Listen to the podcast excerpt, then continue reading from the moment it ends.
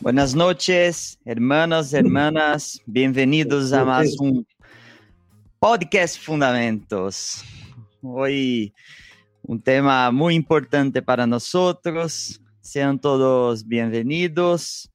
Tedito, ¿cómo estás, mi amigo? Muy bien, Fernando, amigo. Bendiciones, un saludo para todos los que ya están conectados.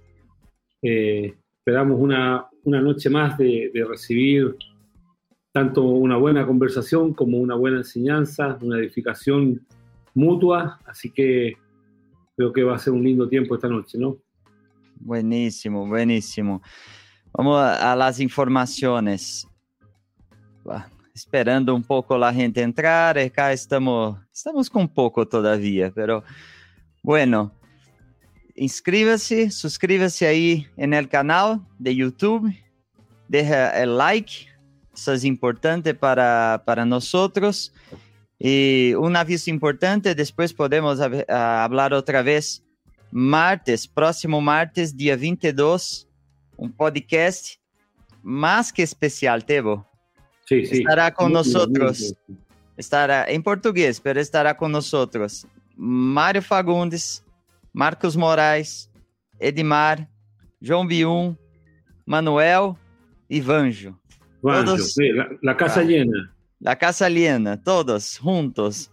Aí para, para apresentar um projeto para, para toda a igreja, um projeto que de ajuda de formação de los discípulos, uma plataforma digital que que está em desenvolvimento e eles vão explicar, falar como como funcionará esta plataforma, como podemos ajudar cada um de nós. Então, não há encontros, não há grupos caseiros em martes 22, todos todos atentos a, a, este, a este podcast. Bueno, eh, ¿qué más? Eh, a los que a los que quieren participar con fotos, envían en Instagram la foto que mostramos acá en el programa o en este correo, contacto. ponga ahí un correo ahí. Eh, oh, voy a poner otro acá. Podcast fundamentos arroba gmail.com. Ahí está. Ahí. Los que no poseen Instagram, envía su foto ahí en este correo que, que Dani, nuestro asistente eh, por interno acá, eh, era poner las fotos. Esteban, ¿me olvidé de algo? No, también que, que vayan tomando nota, algunas preguntas, algunas dudas respecto al tema que hoy tenemos, eh, claro. las pueden ir mandando y escribiendo en el, chat para que podamos eh, compartirlas y, todos ir sacando algunas dudas que hay, ¿no? Sí, sí. Eh. Quizás hoy es un tema muy, muy práctico, ¿no? Entonces, envíe las preguntas porque creo que será una bendición ahí hablar con, con Hugo de, este, de estos temas. Entonces, Hugo, venga con nosotros. ahí está. Buenas noches. Buenas noches. Muchísimas gracias por la invitación que me han hecho. La verdad que sorprendido por esta honra que recibo de parte de ustedes, en donde eh, siempre que he tenido la posibilidad y oportunidad los he seguido y los expositores, los disertantes han sido excelentes y han sido de muchísima bendición para mi vida y para los hermanos acá en, en 33. Muchas gracias por la invitación. Bien. Gracias a, ti, Hugo. Mira, yo hago una primera pregunta antes de la oración. ¿Por ¿Qué tiene que ver 33, el nombre de, de la ciudad donde vive? ¿Tiene que ver con la edad de Cristo? Vos sabés que esa pregunta, cuando voy por otro lado, visito otros lugares, siempre me la hacen. ¿Por qué 33? Algunos argentinos me dicen, vos sos de 33 orientales. Eh, no hay duda que tiene que ver con, con los 33 orientales y tiene que ver también con el número perfecto de la masonería, ¿no? Mm. Es decir, el Uruguay tiene raíces de masonería bastante fuertes. Yo creo que esa es una de las razones, ¿no? Eh, la ciudad acá, la capital, en el centro de la ciudad eh, están los nombres precisamente de los 33 orientales y hay un monumento en la plaza principal de la ciudad que también es dedicado a los 33 orientales, que fueron 33 que desembarcaron en la playa de la Graciada en, bueno, en el tiempo de, conquista aquí de la Bueno. Interesante, ¿viste? Bueno, nosotros lo podemos tomar como que son en la edad del Señor, ¿viste? Así que bueno. También estamos, en el paralelo 33. También es otra. Ah, mira, tiene, tiene varias. Es decir, podemos eh. hacer un libro con 33. bueno, ah, bueno algún, día la conoceremos, Fernando. Algún día conoceremos. Sí, sí. sí, Cuando abra, abra las fronteras ahí, quizás, ¿no, Tevito? Sí, seguro. Eh, Hugo, ¿Puede orar por nosotros?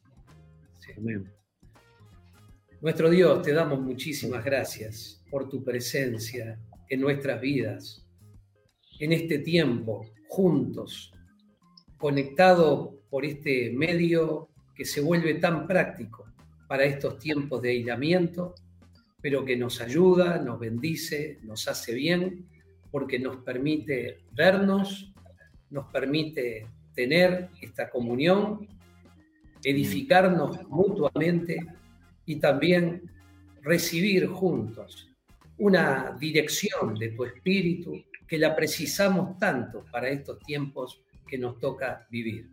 Toma dominio y gobierno de este espacio de comunicación, libra de todo de toda complicación con el internet, con la comunicación Señor, que podamos tener un tiempo bueno, un tiempo distendido y un tiempo en donde podamos experimentar fuertemente la presencia tuya en medio nuestro de todos aquellos que están participando a través del Internet de este programa.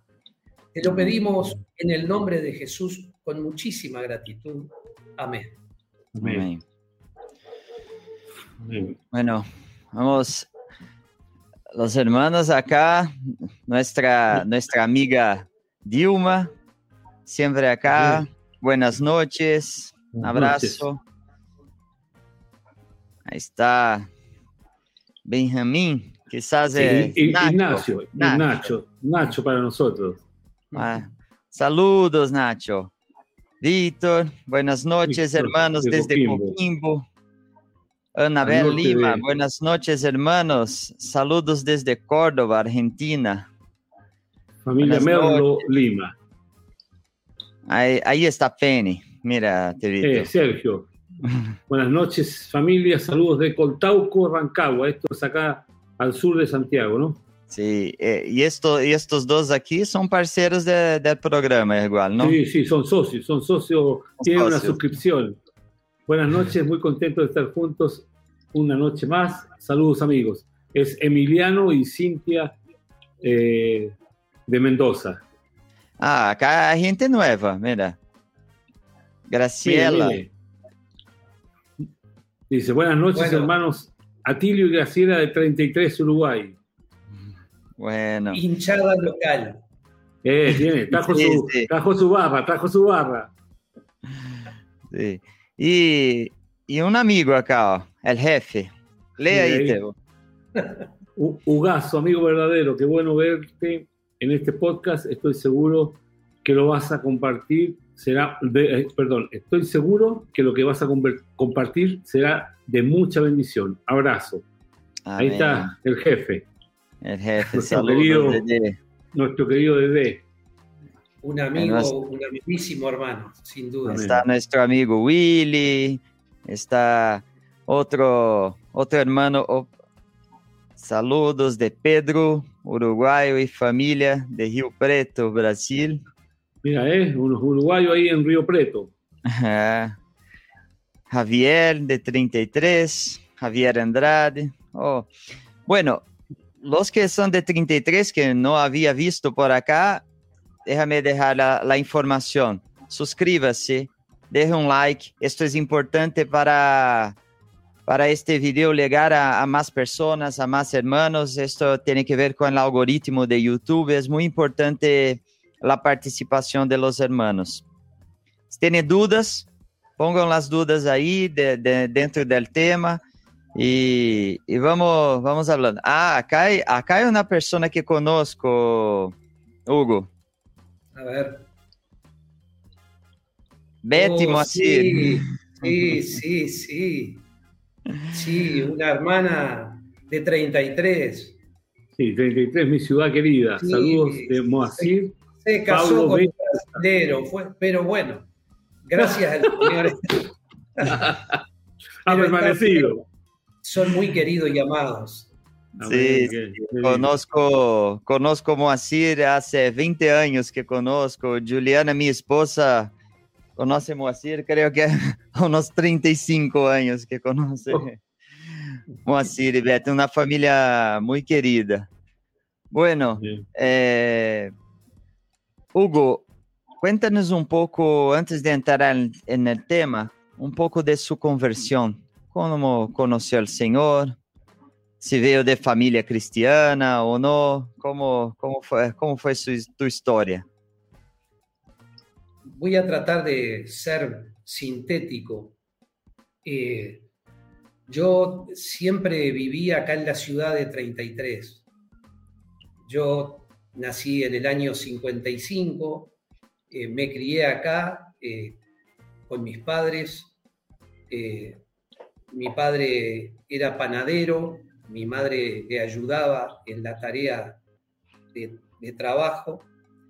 Eh, hice primaria acá en 33, hice secundaria también aquí, y cuando tenía 18 años, en el año 1973, me fui a estudiar a Montevideo.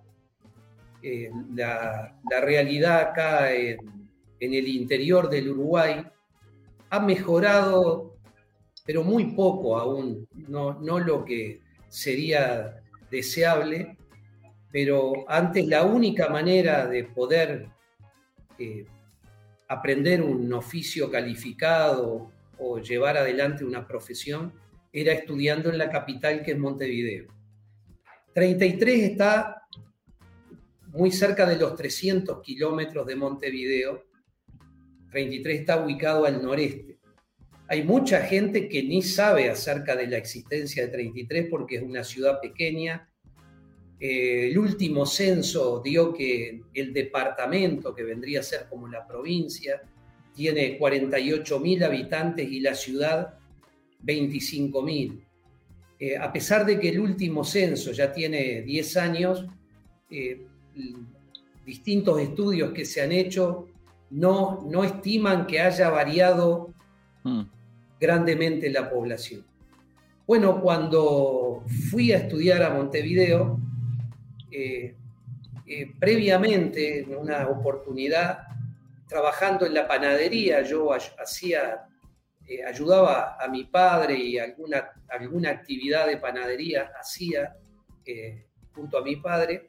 Un día nos vino a visitar un hombre de, que era oriundo de Paysandú, pero estaba trabajando en Montevideo para una compañía de levadura y de productos que eran utilizados para la panificación.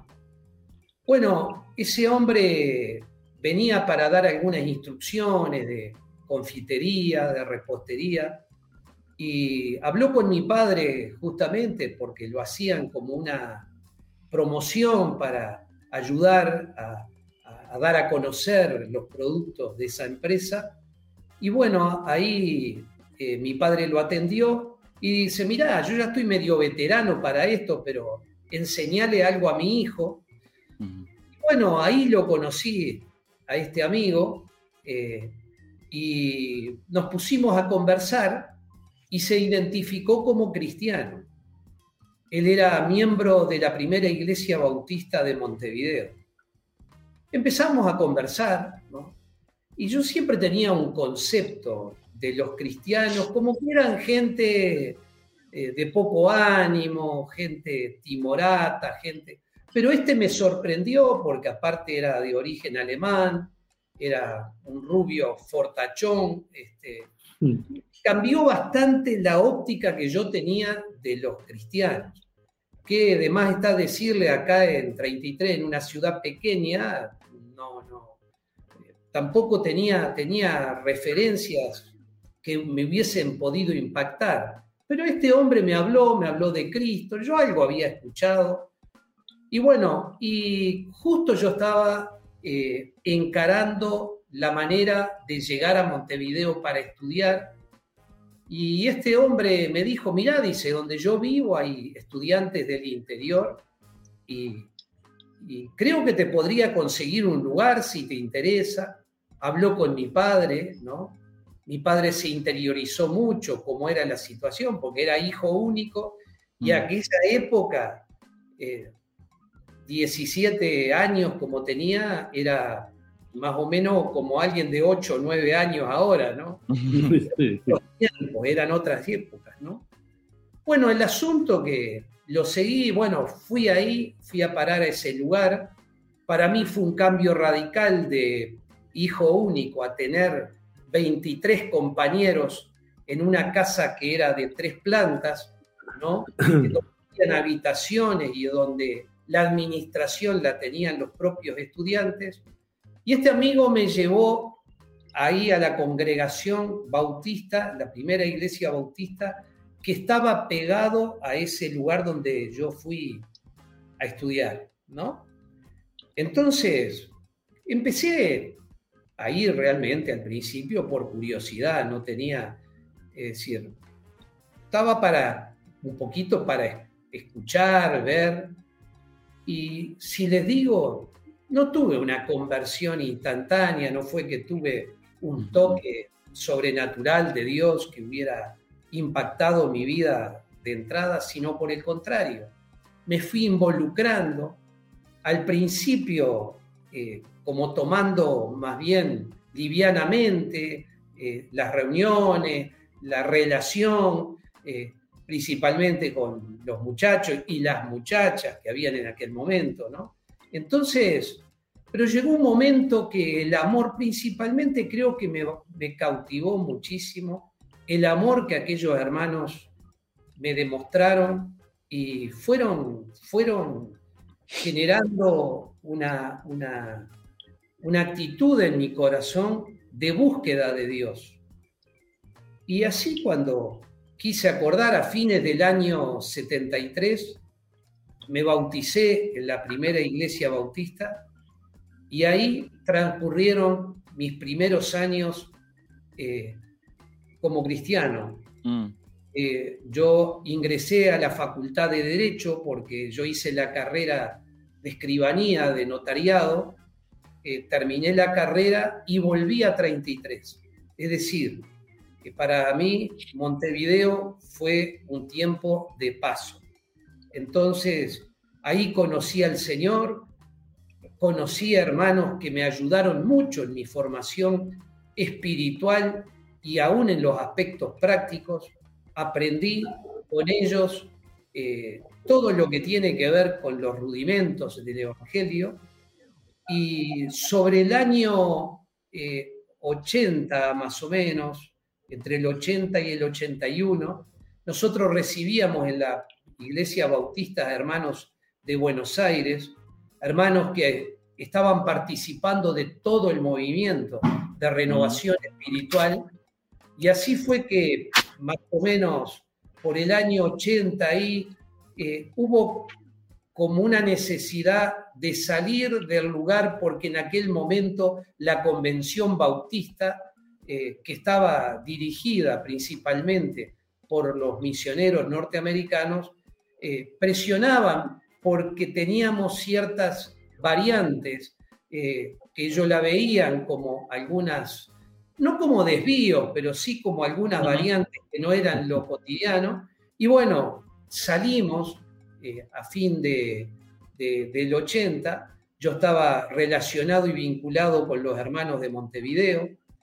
En el año 78 nos casamos con Elizabeth y, a partir de ahí eh, viajábamos, yo tenía que viajar porque a mí me quedaban todavía eh, dos años y medio para terminar la carrera, mi esposa le quedaba un año para terminar la suya, pero podía finalizarla acá en 33. Y así fue que nos instalamos en 33. Yo terminé mi, mi carrera a fines del 80, en el año 81 ya estaba ejerciendo eh, la profesión y a partir de ahí, bueno, comenzamos nuestra actividad como servidores de Cristo y hasta ahora, por la fidelidad, gracia y misericordia de Dios, estamos en carrera siguiendo todavía hacia la meta, ¿no? Amén. Eh, cuéntame una cosa. Eh, yo en Brasil, yo antes de venir a Chile tuve una, una profesora de, de espanhol que era de Uruguai, Dona Blanca. E, e charlávamos, essa era a ideia da classe. Vocês se dão conta que não resultou muito mi, mis classes de espanhol. No, deje, no, deje, no deje muy mal a la profesora, amigo, por favor. La profesora no era el problema. ¿no? profesora es muy buena. Muy... Pero, pero una vez empe, uh, empecé, a, empecé a predicar a ella. Eh, como en español, como para practicar, y, y ella fue, fue permitiendo, y empecé a predicar, y él habló que eh, que era raro todo lo que eh, todo lo que oía y que en Uruguay era un país muy, en la opinión de ella, eh, muy contra todo lo que es lo que es Dios, así de forma general en la sociedad, en la política, en la cultura. Me habló que no, no se puede tener cruces en, lo, en las clínicas, no se puede nada más con nombres de religiosos, no que no nos importa eso, porque, pero demuestra una, una sociedad sin Dios. ¿Cómo es eh, esta realidad ahí? Es así. Eh, nosotros tenemos una tremenda lucha y una, en ese sentido, estamos siendo constantemente desafiados porque tenemos que anunciar el Evangelio en un ambiente muy adverso. Es decir, la, acá si vos mirás las estadísticas y todos los estudios que se han hecho, es el país que tiene menor porcentaje de cristianos eh, de acuerdo a la población que tiene el país. Eh, y hay mucho humanismo, hay una una marcada autosuficiencia en la postura, en la conducta de la gente. Y bueno, es un ambiente complicado.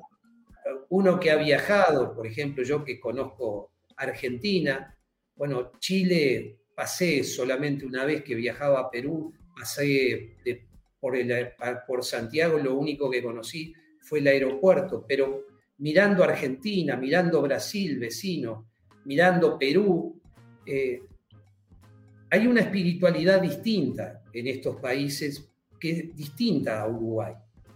Uruguay, la gente es muy solidaria, la gente en términos así humanistas es eh, eh, agradable, tiene, hay elementos, digamos, que el común lo cataloga como positivo en la conducta del uruguayo, pero la realidad es que hay un freno para, para anunciar el reino.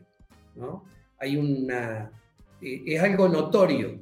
Pero bueno, esto es como cuando aquellos espías fueron a, a reconocer la tierra y habían gigantes de todo tipo y tamaño. Nosotros acá tenemos nuestros gigantes, pero el, el Señor nos llamó a hacer la obra y por lo tanto, en fe, seguimos proclamando el Evangelio del Reino y seguimos comunicando las virtudes de Cristo a los que están en oscuridad, ¿verdad?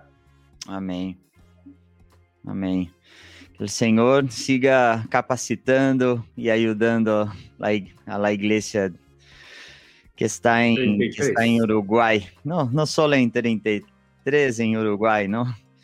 Eh, bueno, Evito, eh, ¿puedes reforzar la, la, invitación de las fotos? Ahí podemos entrar en eh, el tema. Los que, los que quieran mandar alguna foto para compartir, que están eh, viendo el, el podcast, y así vamos conociendo y saludándonos, lo pueden mandar. Yo puse ahí el, el correo. hay dos formas, lo pueden mandar al Instagram de Podcast Fundamentos eh, o bien lo pueden mandar al email podcastfundamentos.gmail.com.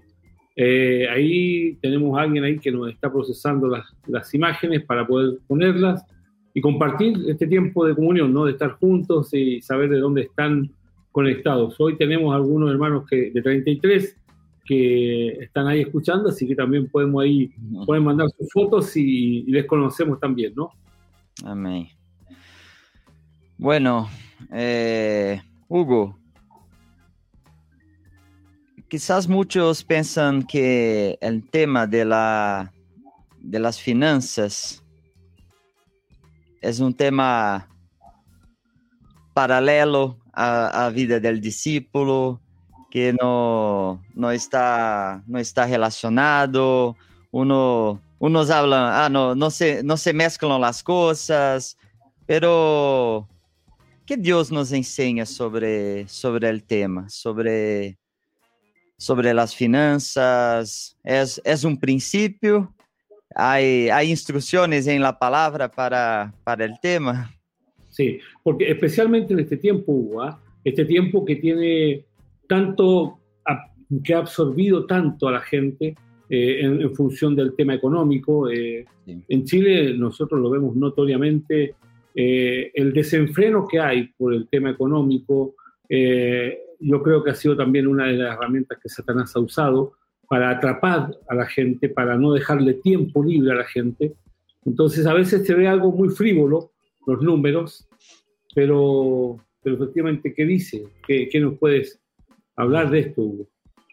Eh, mirá, yo me acuerdo eh, cuando aparecieron los primeros hermanos acá en 33, que había que instruirle acerca del reino de Dios, una de las primeras cosas que percibí, y esto me llevó a ocuparme fuertemente del tema, era el desorden y la desprolijidad económica que tenía. Eh, tal vez esto ocurra solo en Uruguay, eh, yo simplemente digo, esta parte fue una inquietud Creo que no. fue una inquietud muy fuerte que tuve en mi corazón, porque esto lo aprendí con los hermanos, esto lo quiero afirmar y, y transmitir como algo muy valioso que nosotros aprendemos de los hermanos, al lado de los hermanos, aprendemos por Cristo y por el Espíritu, al lado de hombres que viven el reino mostrando con la vida y el ejemplo lo que nosotros tenemos que aprender. Nosotros tenemos que predicar el Evangelio y el que entra al reino tiene que aprender todo lo que tiene que ver con la cultura del reino de Dios. Y la economía es un elemento sustancial en el reino de Dios, en la vida de un discípulo, en la vida de la iglesia. Y yo creo que tenemos suficientes elementos que lo podemos extraer de las escrituras para nosotros tener claridad de cómo nos tenemos que mover. Eh, hay conceptos que están muy relacionados unos con otros. Economía, bienes, trabajo, ingresos, egresos, ahorro, presupuesto. Todo tiene que ver con una condición que tiene el discípulo de Cristo, el Hijo de Dios, que es un administrador. Es decir, Dios no nos entregó la propiedad de la tierra. Dios entregó la tierra para que el hombre la administre. Y yo creo que este es el primer punto, creo que es el punto de partida que nosotros, yo no me voy a detener mucho en los pasajes bíblicos porque se nos va a ir mucho tiempo. Algunos sí se los voy a mencionar. Pero en principio, nosotros reconocemos que el dueño es Dios. Nosotros somos conscientes que la propiedad de la tierra la tiene Dios. Y una de las cosas que tenemos que ser conscientes, que a veces en el fragor de la vida cotidiana, todas las situaciones que nos tocan vivir, nos hacen pensar que nosotros somos dueños de lo que poseemos, eh, que nosotros podemos disponer con libertad de todas las cosas y que en definitiva como que somos inmortales, que parece que acaparamos, acaparamos como si fuéramos a vivir eternamente en esta tierra. Y estamos de paso.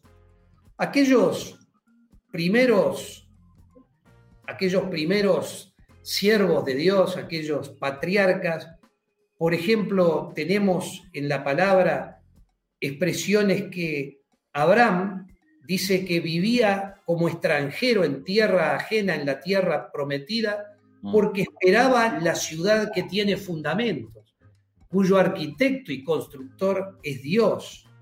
Abraham, Isaac y Jacob buscaban una patria, pero dice que anhelaban una mejor, que no era terrenal, era una mejor, que es celestial.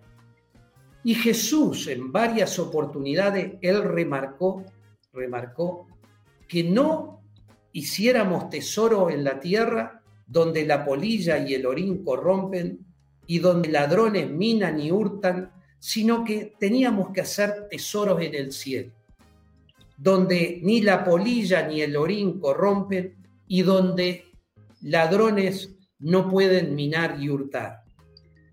Y nos dijo algo, donde esté el corazón de ustedes, donde está el tesoro de ustedes, allí va a estar el, el corazón de ustedes. La vida del hombre, dijo Jesús, no consiste en la abundancia de los bienes que posee.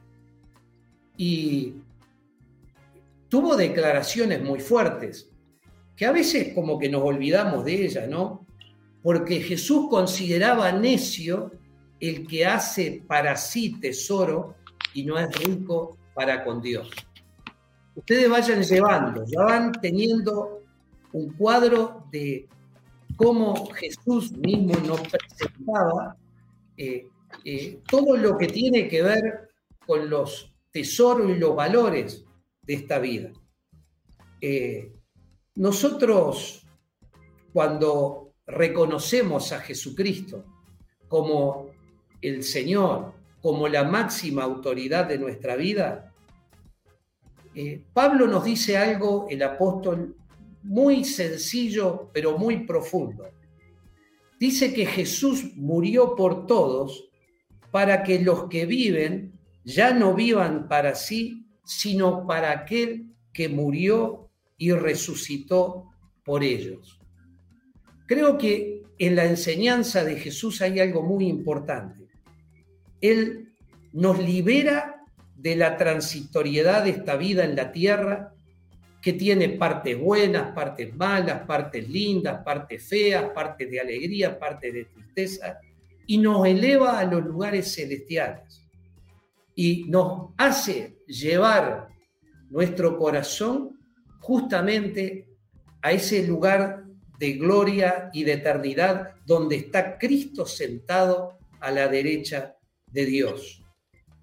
Y bueno, eh, nosotros sabemos que Jesús con su vida y con su ejemplo nos marcó principios. Y Jesús hizo valer también esos principios que ya venían desde el Antiguo Testamento. Estos principios que nosotros tenemos que tener en cuenta, uno es el que les dije hace un ratito, todo lo que existe es propiedad de Dios. Mía es la tierra, dice el Señor. Hay una declaración de David que está en que está en, en Primera de Crónicas, capítulo 29, versículos 11 al 16. David dice, tuya es, oh Jehová, la magnificencia y el poder, la gloria, la victoria y el honor, porque todas las cosas que están en los cielos y en la tierra son tuyas, pues todo es tuyo y de lo recibido de tu mano te damos. Quiere decir que aún lo que nosotros pretendamos o querramos darle a Dios es simplemente devolverle algo que Él ya nos dio a nosotros. Mm. Muchos se identifican como creyentes, unos creen que en la existencia de Dios, eh, otros dicen que hay un ser superior. Bueno, Dios es el creador, dueño y sustentador del universo. Todas las cosas fueron creadas por Él y todas las cosas subsisten por Él. Aún aquellos incrédulos, aquellos que no, no quieren saber nada de Dios, eh, tienen que darse cuenta que todo lo que Dios creó es de Él y tienen que darse cuenta que es una realidad que no hay ni capacidad humana, ni casualidad universal, ni ciencia que pueda explicar la perfección de todo lo que Dios ha creado. Pero cuando nosotros decimos que todo es propiedad de Dios, ¿qué lugar ocupa el hombre? El, el hombre no es dueño, sino un representante del dueño. Y así está ubicado en las escrituras la posición nuestra. No somos dueños, somos administradores, somos mayordomos y aún nuestras vidas son del Señor. Eh, con el transcurso de los años hasta que vino Jesús, que vino al, al mundo, que llevó adelante su ministerio, dio a conocer la voluntad y propósito del Padre, ya muchos, a pesar del pueblo judío, muchos que tenían claro todas estas cosas que venían desde el principio, que todo era propiedad de Dios y que el hombre era un administrador, como que se había ido perdiendo, se había ido perdiendo. Cuando Jesús suministra toda esta enseñanza, dice, miren y cuídense de toda avaricia, porque la abundancia de la vida del hombre no consiste en los bienes que posee, empezaba a marcar pautas para que el hombre se diera cuenta que por más esfuerzo y por más cosas que pudiera hacer por sí mismo, no dejaba de ser un administrador. Mm.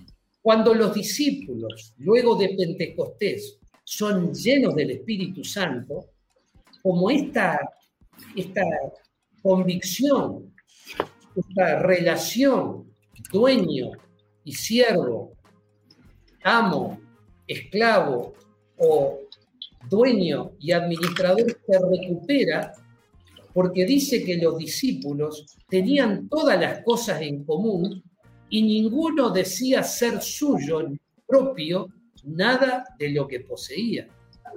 Quiere decir que esta revelación y esta comprensión eh, estaba viniendo muy clara y significativamente, eh, muy significativamente a los discípulos.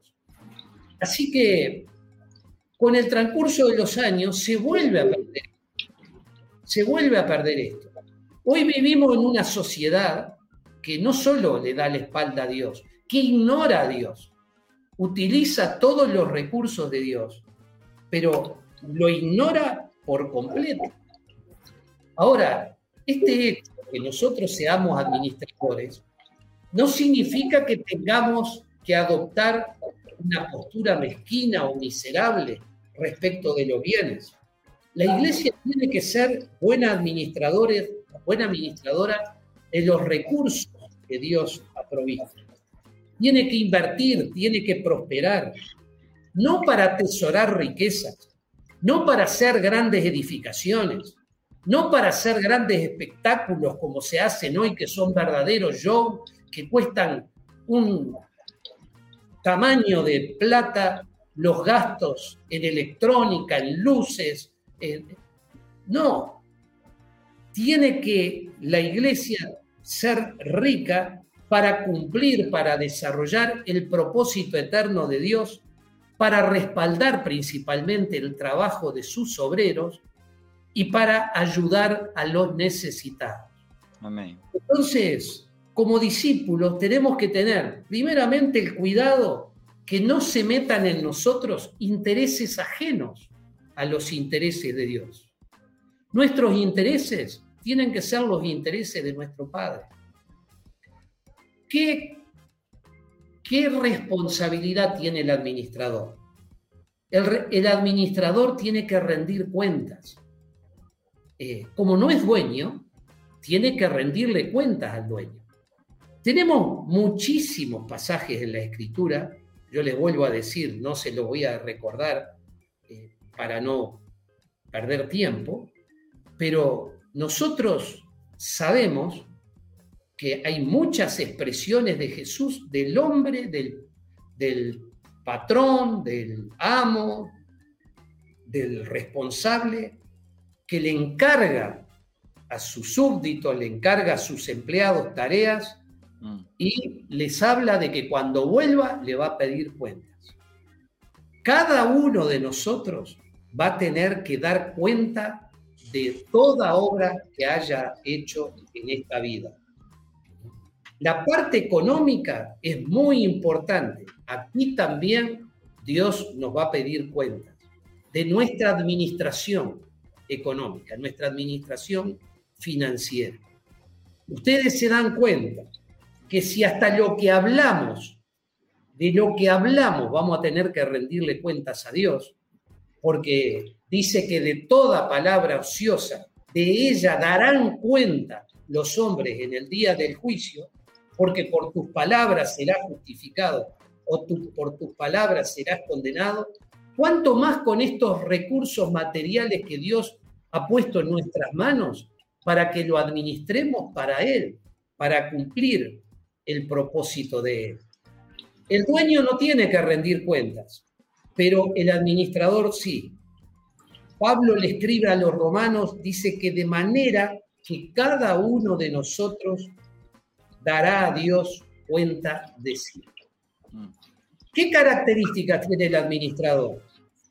Hay tres características que principalmente son las que anoto que tiene un administrador. Tiene que ser fiel.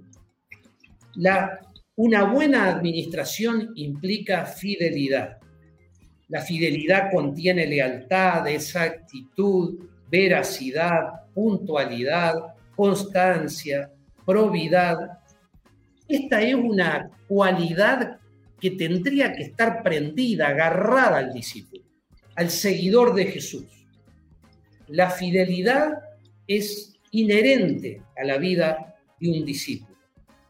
Pablo le escribe a los corintios y les dice, se requiere que los de los administradores que cada uno sea hallado fiel. Si somos fieles en lo poco, Dios nos va a conceder acceder, acceder a lo mucho. Tenemos ejemplos de fidelidad en las escrituras, el ejemplo de José, eh, también de Moisés, Hebreos en el capítulo 3, en los primeros seis versículos, nos, eh, nos hace referencia a la fidelidad de, de Moisés. A mí me gusta mucho una palabra que hace unos días estaba mirando cuando en la época del rey Joás, cuando se decidió la reparación de las grietas del templo de Jerusalén y se hizo una gran movida, se recaudó dinero y se vieron hombres que fueran idóneos para el trabajo, esos trabajos de reparación y de refacción. En Segunda Reyes capítulo 12, versículo 15, me gusta un versículo que dice, y no se tomaba en cuenta a los hombres en cuyas manos el dinero era entregado para que ellos lo diesen a los que hacían la obra, porque lo hacían ellos fielmente. Eh, qué bueno es cuando hay fidelidad. todo, todo funciona, todo marcha, marcha bien. No hay crisis, no hay necesidad de, de tantas complicaciones y tantos dolores de cabeza. Otro hombre que también fue fiel fue Daniel. La escritura dice que a aquellos que lo acusaban no podían hallar ocasión alguna porque era fiel y ningún vicio o falta fue hallado en él. Ahora, nuestro supremo ejemplo y modelo de fidelidad es Jesús, el fiel y verdadero. Jesús siempre manifestó en su vida, en su ministerio, el carácter del Padre. La escritura nos dice, conoce pues que Jehová, tu Dios, es Dios, Dios fiel, que guarda el pacto y la misericordia a los que le aman y guardan sus mandamientos hasta mil generaciones. Seamos fieles, seamos fieles para que cuando tengamos que rendir cuenta, no seamos descalificados. Jesús le dijo a los discípulos, el que es fiel en lo muy poco, también en lo más es fiel. Y el que es en lo poco injusto, también en lo más es injusto. Pues si en las riquezas injustas no fuisteis fieles, ¿quién os confiará lo verdadero? Y si en lo ajeno no fuisteis fieles, ¿quién os dará lo que es vuestro? Esto está en Lucas, versículos, capítulo 16, versículos 10 al 12. Yo saco esta conclusión. No sé qué opinan ustedes, Esteban, Fernando. En la tierra tenemos que ser fieles administradores de la manera de lograr ser propietarios en los cielos, porque lo nuestro no está acá en la tierra, está en los cielos. Y nosotros tenemos que trabajar acá en la tierra por lo nuestro, que está en los cielos y que es eterno somos hijos de Dios. Pablo le dice a los romanos, y si hijos, también herederos, herederos de Dios y coherederos con Cristo. Si es que padecemos juntamente con Él para que juntamente con Él seamos glorificados. Cuidado, también en lo económico experimentamos padecimientos. También tenemos sufrimiento. Pablo los tuvo. Dice, en todo he aprendido a, contentarme cualquiera sea mi situación, en la abundancia, en la escasez. He aprendido, nosotros tenemos que aprender también a través de los padecimientos a ser buenos administradores de todo lo que Cristo ha puesto en, en, nuestras manos. No solo lo material, también lo espiritual. Dios nos ha dado mucho para administrar y nosotros tenemos, según lo que a cada uno nos ha dado, tenemos que hacerlo con fidelidad. Otra cosa importante en el administrador es ser diligente. Diligencia es cuidado, atención, prontitud, em, empeño y habilidad en ejecutar una cosa. El diligente pone interés, pone esmero, rapidez y eficacia en la cuando tiene que hacer un trabajo o cuando tiene que cumplir con una obligación o que tiene que cumplir un encargo. O sea que toma las previsiones y precauciones del caso para ejecutar eficazmente la labor administrativa. Vayan tomando en cuenta esto porque es importante para lo que vamos a ver después. Mm. Lo opuesto a diligencia es indolencia, negligencia, lentitud, pereza, torpeza, descuido, ocio, vagancia. Yo les tiro estos títulos porque si ustedes se ponen a mirar en la Biblia, estas palabras están mucho más abundantemente de lo que nosotros los pensamos. ¿eh? Miren que esto que estoy hablando tenemos muchísimas referencias.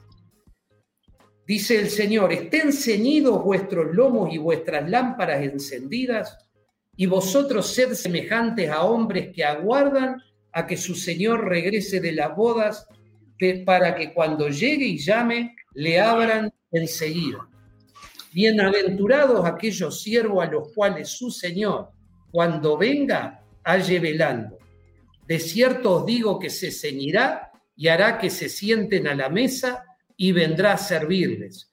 Y aunque venga la segunda vigilia, aunque venga la tercera vigilia, si los hallare así, bienaventurados son aquellos siervos. Pero sabed esto, que si supiese el padre de familia a qué hora el ladrón había de venir, velaría ciertamente y no dejaría minar su casa.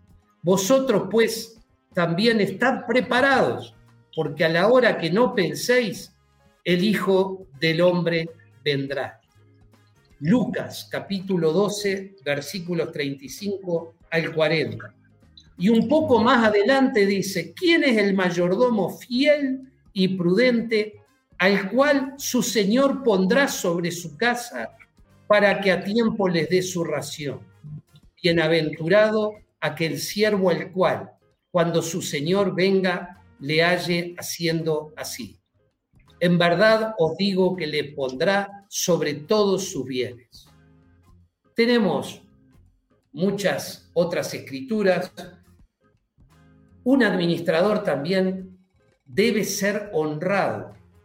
Una persona honrada actúa de manera recta, honesta y justa. Un hombre honrado valora la verdad y la justicia en todos los órdenes de la vida como si fuera un mandamiento, es un, es un valor, pero opera como si fuera un mandamiento, porque la honradez es un valor esencial para vivir en sociedad. Antes se enseñaba muchísimo más sobre la honradez en las escuelas. Esto como que también se fue paulatinamente perdiendo, ¿no? Pero en el Antiguo Testamento ya había mandatos sobre esto. No hagan injusticia en juicio, en medida de tierra, en peso, ni en otra medida. Ustedes tienen que tener balanzas justas, pesas justas, medidas justas tienen que tener. En Levítico 19, 35 a 36 está esto y nosotros tenemos que saber que fidelidad, diligencia y honradez forman, forman un todo indivisible en la vida de un administrador, de un servidor de Cristo, de un discípulo de Cristo. Hay un proverbio que en la versión Dios habla hoy, el proverbio 16.8 dice, vale más lo poco ganado honradamente que lo mucho ganado en forma injusta. Hay otro, otro versículo que a mí en la versión Dios habla hoy también me, me gusta mucho, que es Jeremías 17:11. La versión Reina Valera del 60 dice, como la perdiz que cubre lo que no puso, es el que injustamente amontona riquezas. En la mitad de sus días las dejará y en su postrimería será insensato. La versión Dios habla hoy dice, el que se hace rico injustamente es como la perdiz que empolla huevos ajenos. En pleno vigor tendrá que abandonar su riqueza y al fin será un tonto más. Yo les digo que a mí me asombra ver, ver la sabiduría que nosotros tenemos en la palabra de Dios. Y le quiero decir algo que también eh, brevemente le voy a hacer algo muy, porque la hora se va, los criterios que tiene que usar un discípulo para una buena administración. Porque nosotros precisamos ayuda. Por eso, eh, como en todos los órdenes de la vida de un discípulo, el discípulo tiene que aprender al lado de un hermano. Por eso la necesidad de coyunturas y ligamentos, de estar bien ligado y concertado en el cuerpo, porque es la única manera como el Espíritu Santo puede llevar adelante una intervención exitosa en nuestra vida. Es la única manera como podemos ser transformados. Y estos temas es bueno no solamente tener los criterios, tener las bases, por supuesto nuestro fundamento es la palabra de Dios y el auxilio del Espíritu viene para revelarnos la palabra de Dios. El Espíritu no nos revela cosas extrañas, ajenas a la palabra.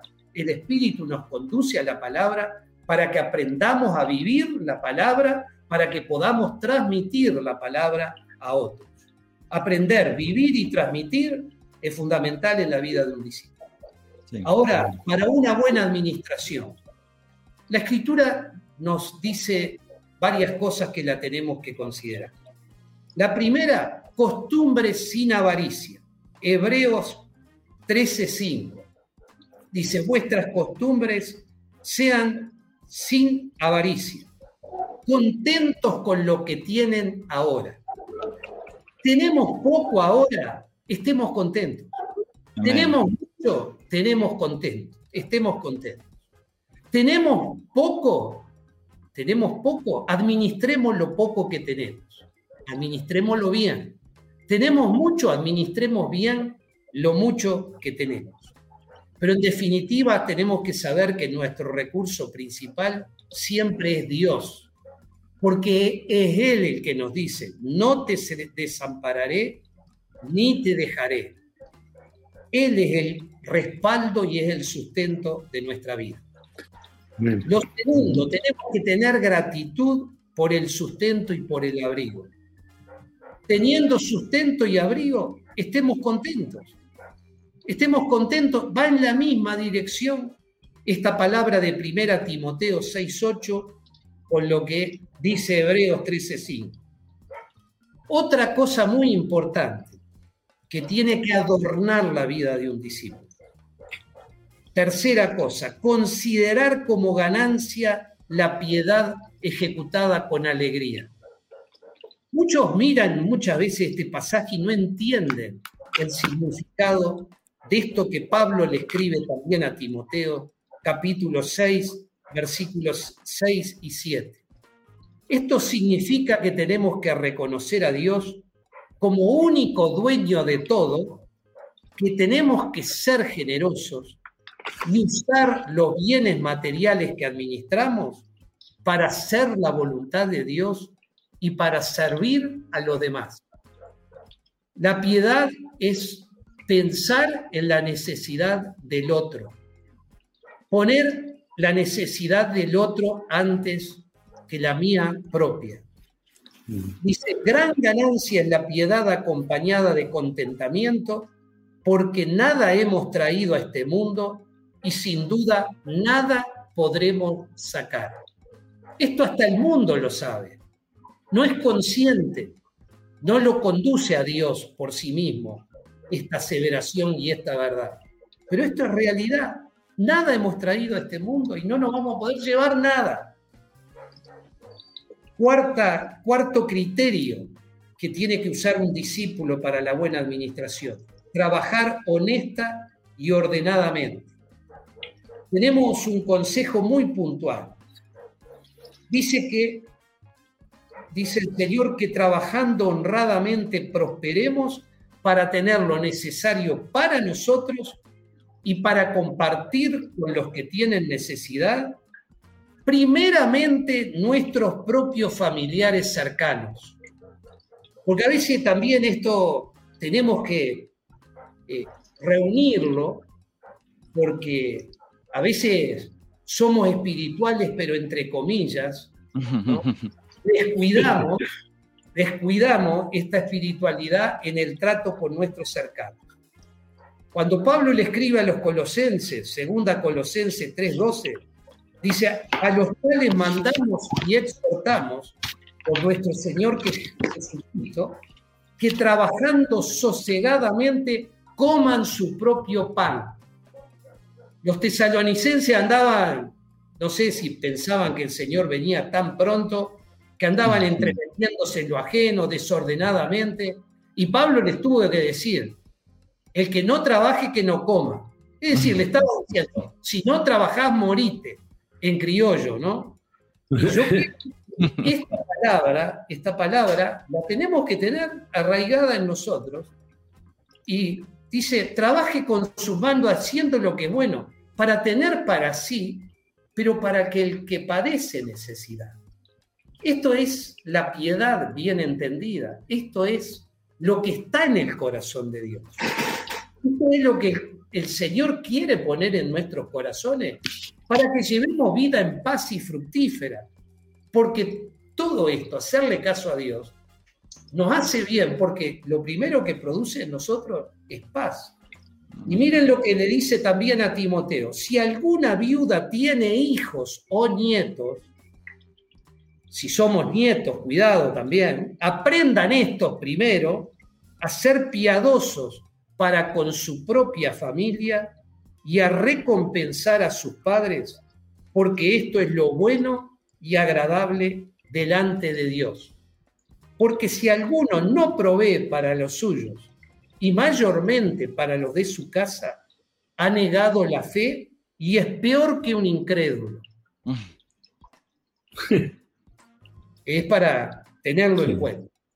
Hugo. O sea. Eh, sí, mira, eh, me hace empezar, escuchando todo este concepto que nos has dado, eh, la verdad, Hugo, me, se nos hace, a mí en lo personal se me hace imposible no ver o ver, o se me hace imposible pensar que la finanza es algo que no tiene que ver con un discípulo, o sea, como mucha gente piensa, porque con todo el contexto que nos has dado, hermano, está todo relacionado al carácter del discípulo.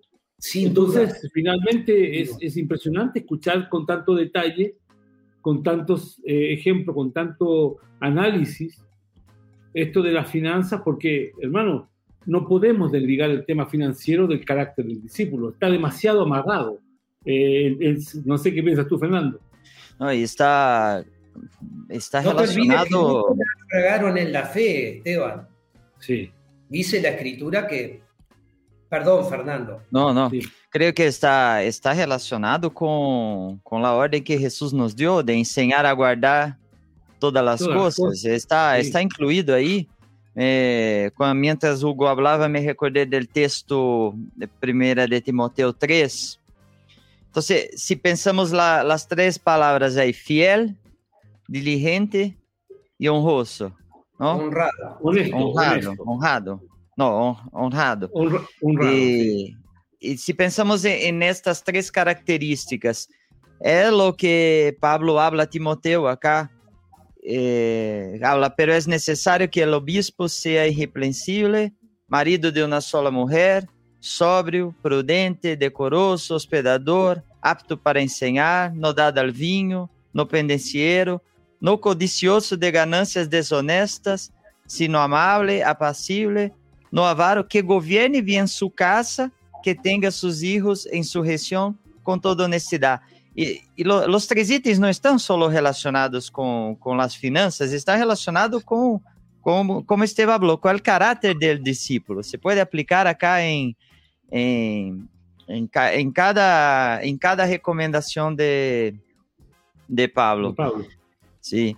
É, eu tenho uma pergunta acá, Hugo. Mira, vivimos em uma, uma sociedade hay un Dios que se llama se llama dinero, hay un Dios que se llama plata. Este es el Dios desde desde siempre estaba ahí. Jesús nos da serias advertencias, alertas en el tema de las riquezas, pero de forma práctica. Muchas veces o viene, se convierte la gente que está con la vida toda destruida por, eh, el tema, en deudas, tarjetas de, de crédito, eh, inversiones fantasiosas, un montón de cosas que, que hay que arreglar, o por veces eh, la, el propio discípulo se enreda en estas cosas. Y donde va mi pregunta, de forma práctica, ¿cómo, cómo instruir, cómo, cómo cuidar de, de, de, esta, de, esta, estas de la vida de, la vida de los hermanos? Eh, ¿Cuál es la responsabilidad de la iglesia en esto, de, de enseñar, y de, pero de forma práctica? Mira, eh, yo te voy a hablar de, dos criterios más que están y vamos a, pasar justamente a todo un aspecto que tiene que ver con la practicidad y cómo debiéramos hacer, porque yo creo que muchas veces cuando nosotros le predicamos el Evangelio a alguien, la primera cosa es que esa persona entre al reino de Dios, que reciba el Evangelio, que se arrepienta, reciba fe, se bautice, reciba el Espíritu Santo y se convierta en un verdadero discípulo. Y la característica de un discípulo es la obediencia. Y luego de entrar al reino nosotros tenemos que empezar a tratar y atender los principales problemas que tiene. Si tiene una dificultad en el área económica y financiera, tenemos que tratarla tal vez junto con otras áreas, pero no podemos descuidar esta, porque esta es muy valiosa para la persona, porque muchas personas viven en angustia y viven mal porque ya no son dueños de nada, porque tienen embargado todo, ya tienen comprometido todo su patrimonio. Ahora, esto, estos principios yo creo que nosotros los tenemos que ir afirmando en la medida que vamos atendiendo particularmente el problema que tiene ese hermano nuevo o esa hermana nueva. Ahora, lo más preocupante es cuando tenemos hermanos de 20 años de convertidos y que todavía tienen un desorden o una desprolijidad económica que no la han podido resolver. Y este es otro punto. Pero quiero llegar a eso por este carril porque me parece que es muy importante saber los elementos que Dios ha puesto en nuestra mano para atender eficazmente las situaciones financieras complejas que tienen algunos hermanos. Yo les hablaba de las costumbres sin avaricia, eh, considerar como ganancia la piedad con alegría, trabajar eh, honesta y ordenadamente. Nuestra economía tiene que estar en función del reino. Este es otro aspecto sumamente importante, porque Pablo cuando le, escribe a Timoteo y hablando de los ricos de este siglo, yo al principio pensé que hablaba, le estaba hablando más bien en general a, a todos los ricos del mundo, ¿no? Pero no, dice que Dios le marca algo a los que tienen dinero de la iglesia.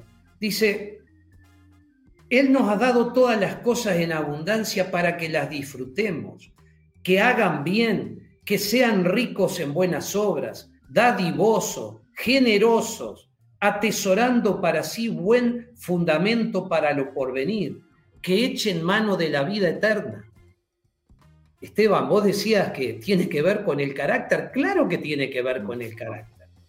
Este, eh, por algo el Señor les decía, vendan lo que poseen, eh, ayuden a los necesitados, hagan bolsas que no se envejezcan, tesoros en los cielos que no se agote, donde el ladrón no llega ni polilla destruye. Nosotros tenemos que entender otro criterio que es aplicar el principio que es de mayor bendición dar que recibir. El alma generosa, dice Proverbios, será prosperada y el que saciare, él también será saciado. En la versión Dios habla hoy, hay una palabra de Jesús que a mí me gusta también, que dice, den a otros y Dios les dará a ustedes. Les dará en su bolsa una medida buena, apretada, sacudida y repleta.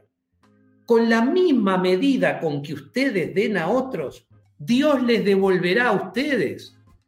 Por eso cuando aquel hombre rico no quiso seguir a Jesús porque tenía su confianza en las riquezas, eh, Jesús le dice a los discípulos, dice, pero ¿qué los discípulos decían, qué difícil es esto. Dice, pero mire que no hay ninguno de ustedes que eh, en esta vida no reciba mucho más de, que lo que ustedes pueden entregar y dar, y en la eternidad, y la eternidad, la vida eterna, como futura compensación para ustedes.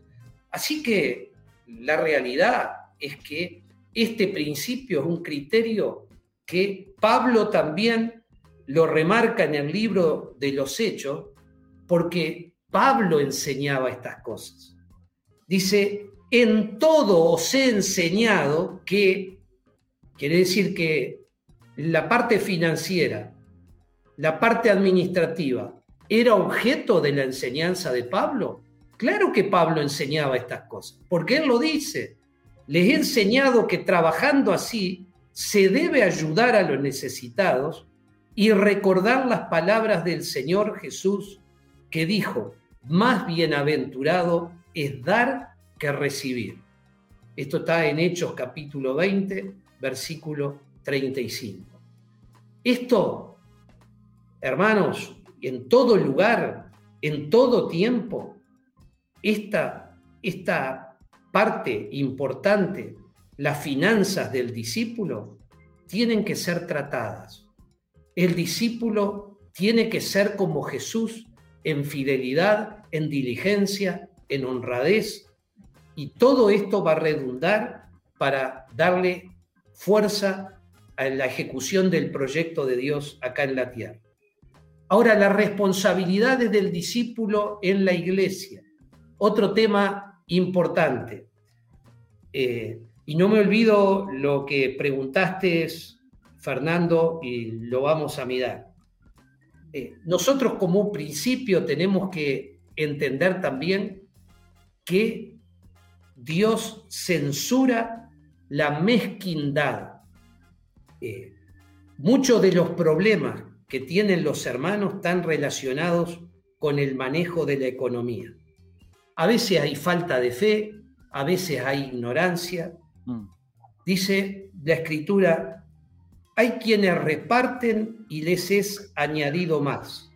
Y hay quienes retienen más de lo que es justo, pero vienen a pobreza. La versión Dios habla hoy dice, hay gente desprendida que recibe más de lo que da y gente tacaña que acaba en la pobreza. Por eso el valor de la fe. Nosotros como discípulos tenemos que creerle a Dios. Si yo miro las circunstancias, miro la economía del país, si yo miro el coronavirus, todo lo que está pasando con, con, con la sociedad, la violencia, y me deprimo, pero si miro a Cristo, miro lo que Dios dice, miro lo que Jesús enseñó y mostró con su vida y con su ejemplo, esto ya es suficiente. La fe viene por el oír lo que dice Dios, por la palabra de Dios. Y Él me dice que si yo doy, voy a recibir más. Y yo le creo. Por eso nosotros tenemos que también, cuando estamos enseñando estas cosas, hacer un ejercicio de fe, animar a los hermanos a la fe, porque Hoy lo que está faltando en muchos es la fe. Y Jesucristo dijo, cuando el Hijo del Hombre venga a la tierra, encontrará fe. Hay una crisis en cuanto a la fe.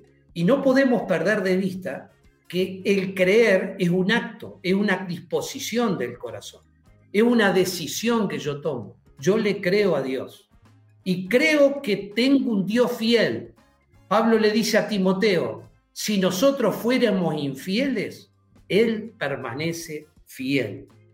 Así que el que da al pobre, dice otro proverbio, no tendrá por pobreza, mas el que aparta sus ojos tendrá muchas maldiciones. Tenemos el ejemplo de aquella mujer que derramó el vaso de perfume de gran precio eh, a los pies y ungió los pies del Señor. Y dice, esta mujer ha hecho conmigo una buena obra. Dijeron, esto, esto podía haberse vendido y haberse dado el producido a los pobres. Eh, así que nosotros creemos en la fidelidad de nuestro Dios. Y siempre hay algo que también los que estamos sirviendo al Señor tenemos que tener en claro, que donde más cuesta pasar la cruz es en nuestra economía. Porque el bolsillo creo que es lo último que se convierte de un hombre, ¿viste? Porque realmente otras cosas las podemos rápidamente eh, entregar, pero estas cosas son difíciles. Y nosotros eh, creemos que cuando expresamos eh, a través de nuestra fe y del arrepentimiento que no hemos unido a Cristo en la cruz, en su muerte, en su resurrección, también ahí estamos crucificando todas las especulaciones mezquinas con, con el dinero y con los bienes. Porque Jesús dijo que no renuncia a todo lo que posee, no puede ser mi discípulo. Y tenemos la triste historia ahí en el capítulo 5 de Hechos de Ananías y de Zafira. Ahora, vamos exactamente para las responsabilidades de un discípulo en la iglesia local. Primero que nada, pagar sus diezmos. Y muchos discuten si este mandato es de aplicación en el Nuevo Testamento.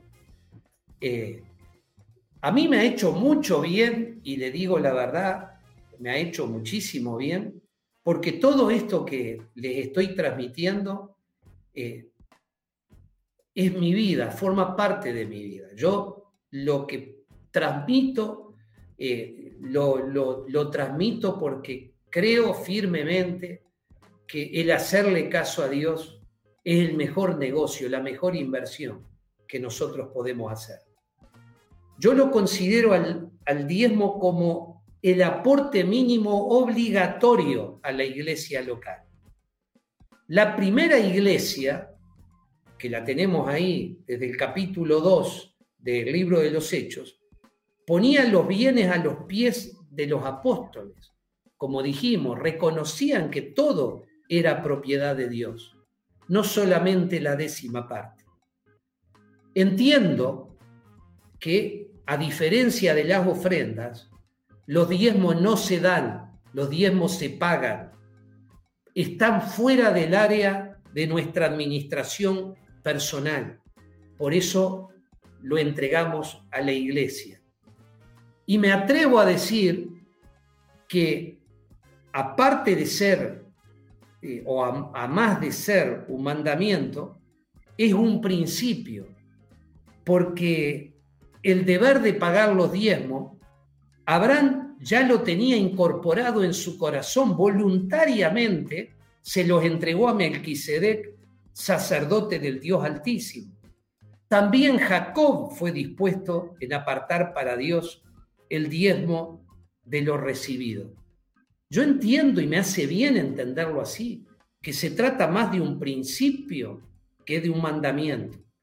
Después en Levítico está institucionalizado el deber de pagar los diezmos. Dice, el diezmo de la tierra, así de la simiente de la tierra como del fruto de los árboles, de Jehová es, es cosa dedicada a Jehová.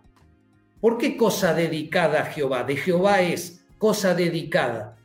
Porque todo lo recibimos de Dios. No hay nada que sea nuestro.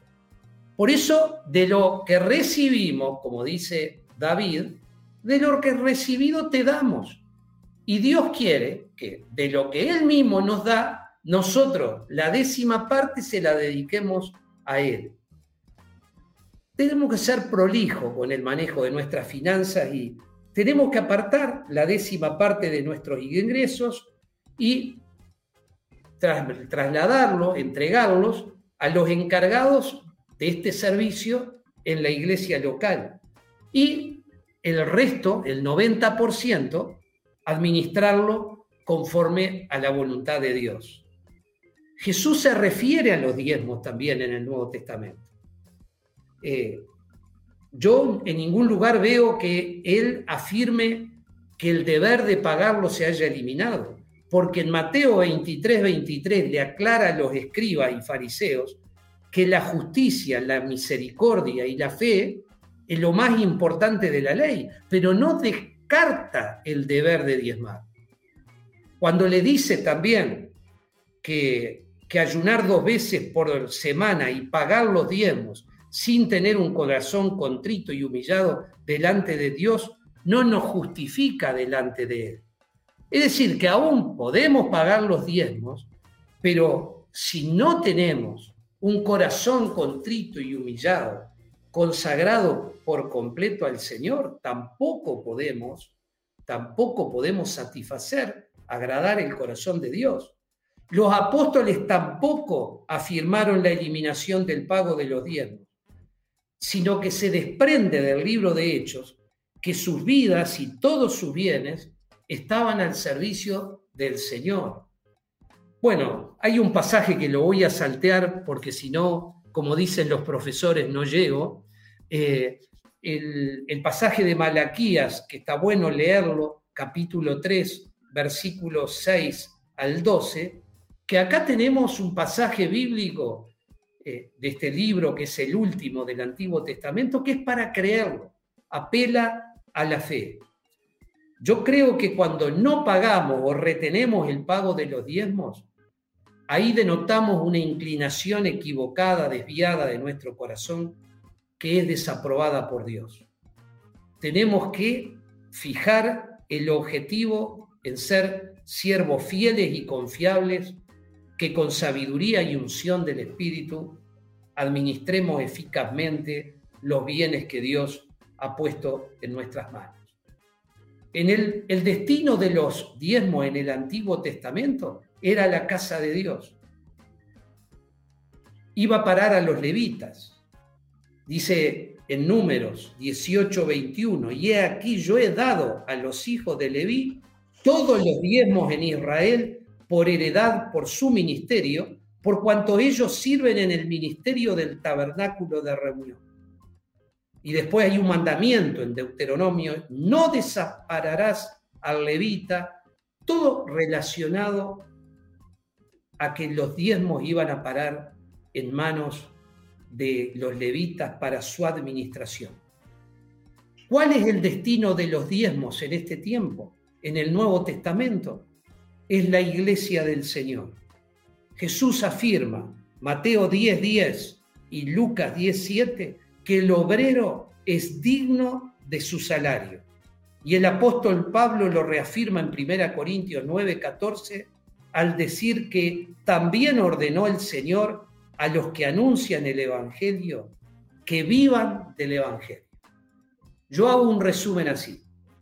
Lo reunido, lo producido por diezmos, son destinados al sostén de los obreros, al sostenimiento de los obreros, apóstoles, profetas, evangelistas, pastores, maestros y diáconos, y a la ayuda de los necesitados, especialmente viudas y huérfanos. Todo esto se canaliza a través del liderazgo de la iglesia local. Yo hago una distinción entre necesitado y desordenado. Muchas veces el desordenado es un necesitado. No tiene para pagar la luz, no tiene para pagar el agua, no tiene para pagar el alquiler, está debiendo todo y, está en un estado de necesidad. Pero en lo primero que hay que ayudarle es a corregir su desprolijidad y desorden. Es decir, tenemos que tener claro esto porque muchos pretenden ser auxiliados y ayudados por la iglesia cuando en realidad todo el perjuicio que están teniendo es resultado de mm. su mala conducta administrativa. Así que... En este, en este caso, Hugo, por veces hay un, se espiritualiza un poco la cosa, ¿no? Eh, pasa por una situación difícil, por una mala administración y habla, ah, es que el Señor, el Señor me está probando eh, eh, y se espiritualiza la cosa como si, si fuera una cosa de Dios que está, que está pasando necesidad, pero es fruto de, de, de, de la propia decisión, de, la desorden. Mirá, eh, hay, hay pasajes muy concretos y claros. Pedro habla que somos bienaventurados si padecemos injustamente. Es decir, mm. si padecemos por causa del Señor, del nombre del Señor, del Evangelio, de la obra del Señor. Pero si sufrimos por malhechores, eh, el malhechor es el que hace mal las cosas, ¿no? Es decir, aquí no hay bienaventuranza, aquí no hay bienaventuranza, aquí hay juicio. Bueno, este es un tema que yo lo ubico acá. Responsabilidad primera del discípulo, los diez. Segunda responsabilidad, ah. las ofrendas. Antes, antes de entrar en, en tema de las ofrendas, hay una pregunta acá de Marci Zamora. Ahora que hablan de diezmo, diezmos, ¿cómo se deberían calcular los mismos? ¿De ingresos brutos o ingresos netos? Bueno, acá estamos hablando me parece a mí, de trabajadores independientes. Yo quisiera dejar esto para un poquitito más adelante, porque todo esto, todo esto está previsto. Hugo, un poco por la dinámica del programa. Vamos a, vamos a esta pregunta porque si no, si no eh, es importante para, para, involucrar a la gente, que es, eh, yo sé que hay un script, pero no, está bien, está bien. Me sujeto a usted. Ahí, ahí, hace una pausa, hace una pausa ahí en tu, en tu script y vamos a la pregunta y, volvemos. Y ahí entramos las ofrendas. vos sabés que esto tiene que ver como, como eh, los tipos de ingreso que hay. Porque está el ingreso fijo, que es proveniente, por ejemplo, del salario, y ahí es más sencillo, es más fácil, ¿no? en eh, el sentido que eh, vos tenés una liquidación y lo que te llega, te llega líquido a tus manos este importe. Eh, acá hay hermanos, eh, yo tengo una, una, una, una noción, ¿no? Es decir, yo aparto el diezmo de el líquido que recibo, pero que recibo no porque me descuentan créditos para aquí, retenciones de aquí o esta, no, no. Eh, lo que es sueldo, sueldo, ¿verdad? Eh, que recibo líquido. Hay parte que se aparta para, para como tributos, este, hay distintos, no sé cómo es en cada país, tiene distintos ítems.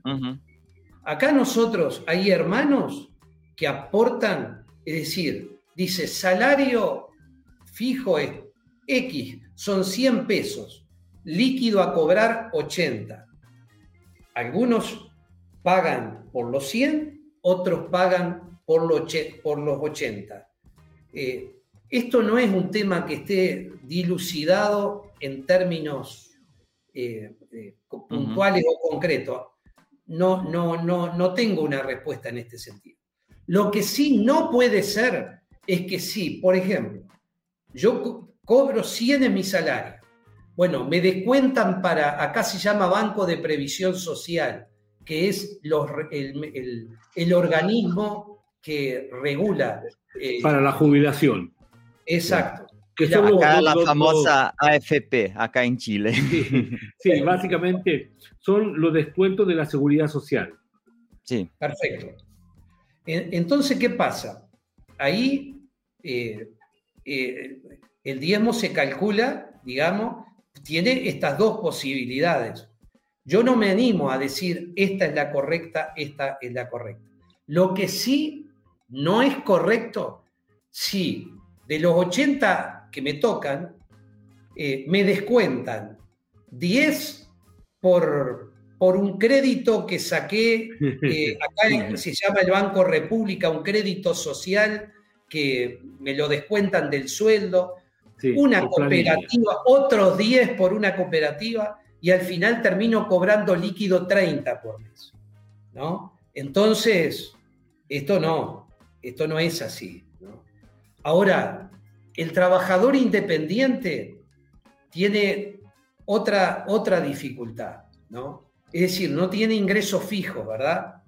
El trabajador independiente se maneja de acuerdo a lo que gana. Eh, hay una característica en el trabajador independiente que es la irregularidad de sus ingresos. Tiene que llevar una contabilidad aparte a la contabilidad del hogar, de la contabilidad de la empresa. Ahí tiene que tener una contabilidad de la empresa, ya sea que sea un trabajador independiente chico, por ejemplo, un mecánico, un técnico sanitario, eh, un albañil, no sé, un changador, tiene que llevar una contabilidad mínima y en esa contabilidad también tiene que hacer un, presupuesto con lo que eh, gana y gasta ni hablar, pero además tiene que tener, tiene que tener eh, una, un especial cuidado eh, en esos recursos líquidos, hacer una contabilidad de saber que ganó tanto y gastó tanto y que el líquido, ese líquido que es la ganancia, de esa, de esa ganancia es que tiene que apartar sus diezmos. Eh, así que en esto, eh, no sé si está más o menos contestado. No, creo que está bien.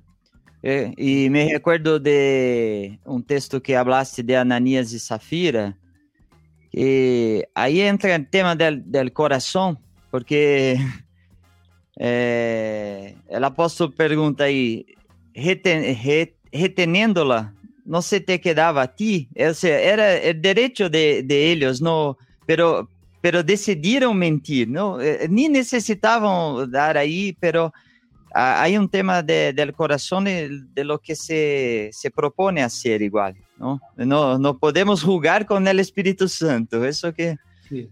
no podemos hacer. Todo parte del corazón.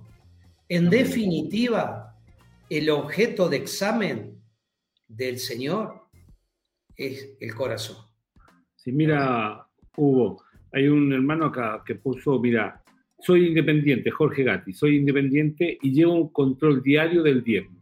Lo que gano por día, aparto el diezmo de esa cantidad y lo voy acumulando en un software. Muy práctico. Muy práctico. Perfecto, perfecto, Es decir, esto que dice eh, Fernando es así. Es un tema del corazón. El que tiene un corazón rendido a Cristo, justamente es diligente, es fiel, es diligente y honrado, no le anda buscando la vuelta y no trata de jugársela mm. por la espalda al Señor, porque no lo podemos hacer. Es una estupidez, ¿verdad? No lo podemos hacer.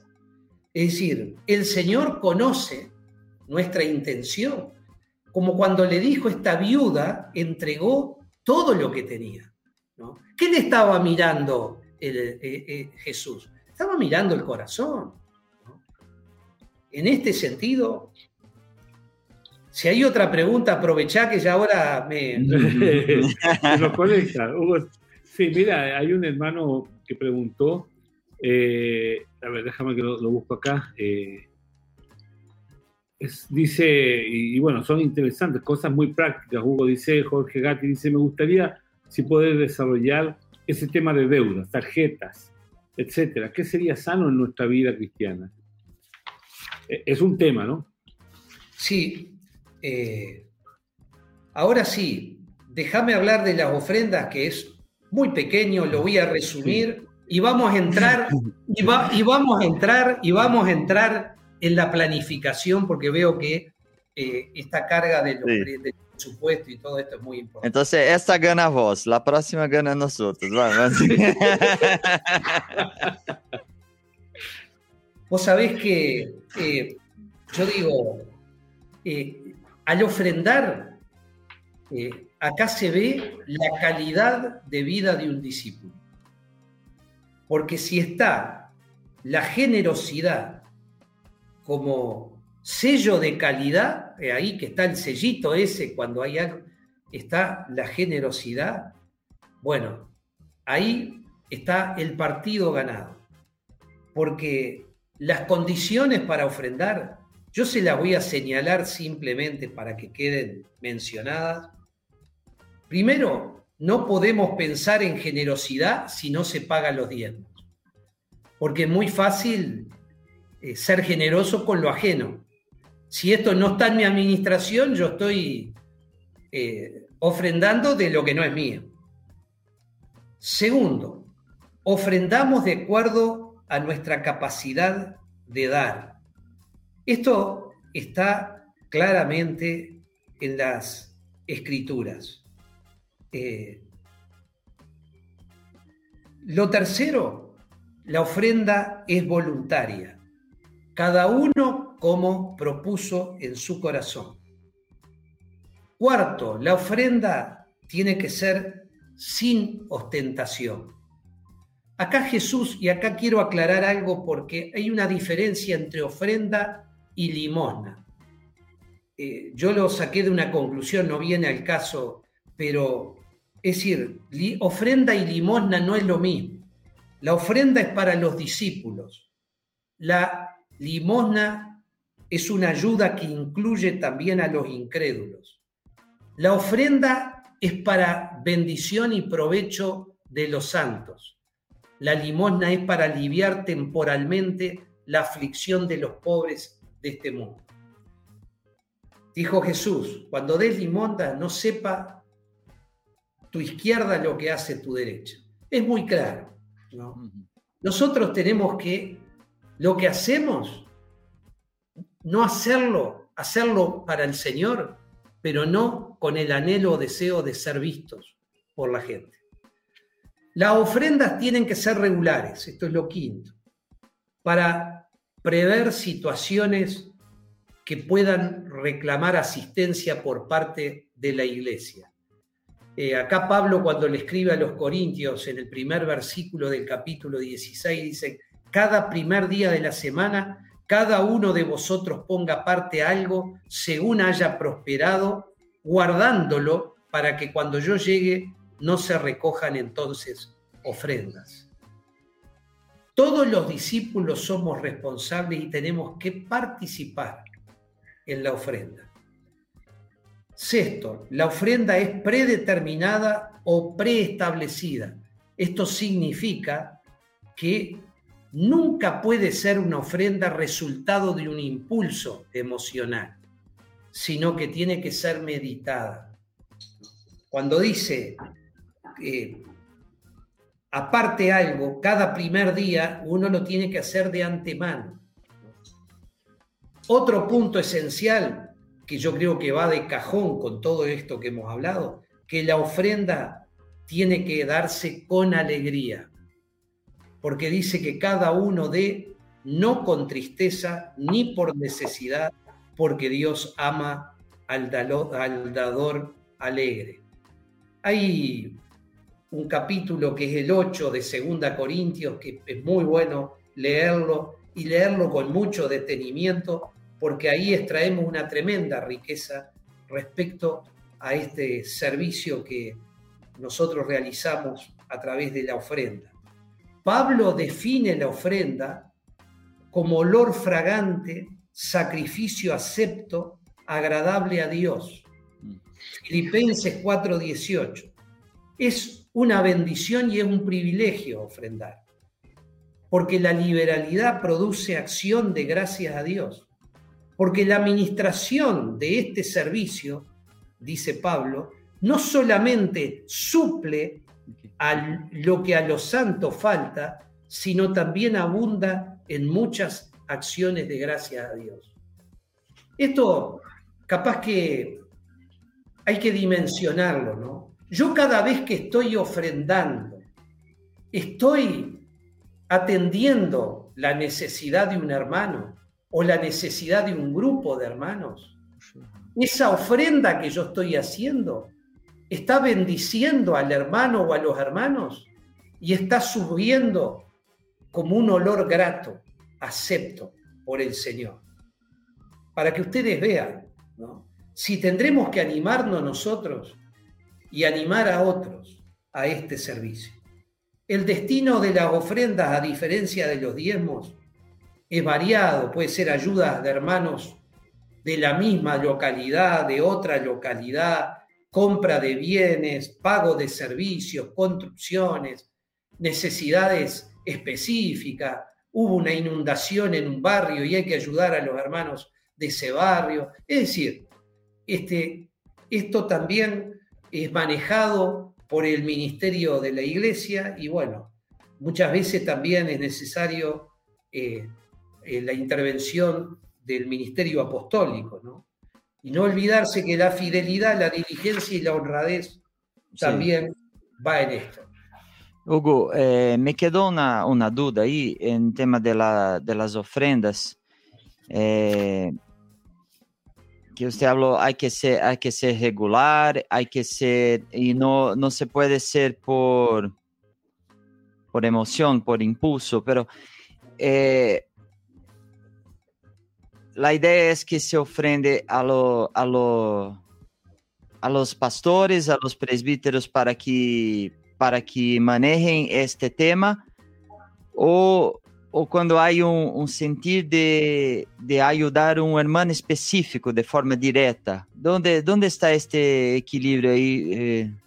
Mira, te digo lo que nosotros particularmente hacemos, que ahora estamos un poco, viste, como como sordo en terremoto, ¿viste? Un poco con este tema de la pandemia, claro, nos ha descolocado un poco. Nosotros tenemos una caja para las ofrendas. Si yo la quiero destinar para un hermano, yo pongo el nombre del hermano en, la, en, el, sobre. Y si quiero que sea para los hermanos en general, eh, eh, no pongo nada, ¿no?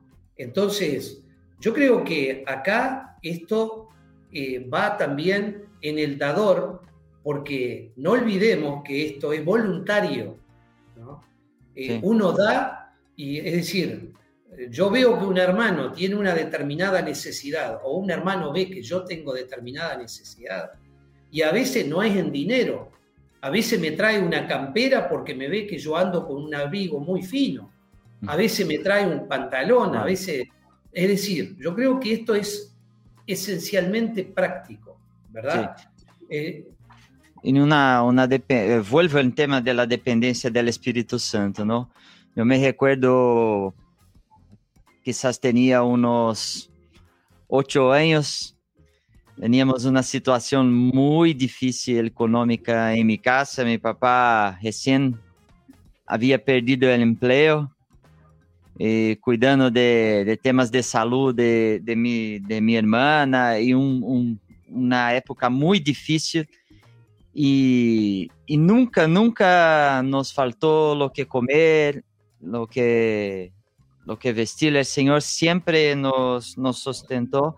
Pero había un día que me recuerdo de mi mamá hablando, hoy no hay lo que comer. Y, y una, una hora, dos horas, llega una hermana de iglesia con una compra, o el carro lleno, lleno de... Y yo me recuerdo porque tenía ocho años y quizás había seis meses que no comía galetas porque y llegó con una compra así que era para, para un mes, pero con un regalo del Señor.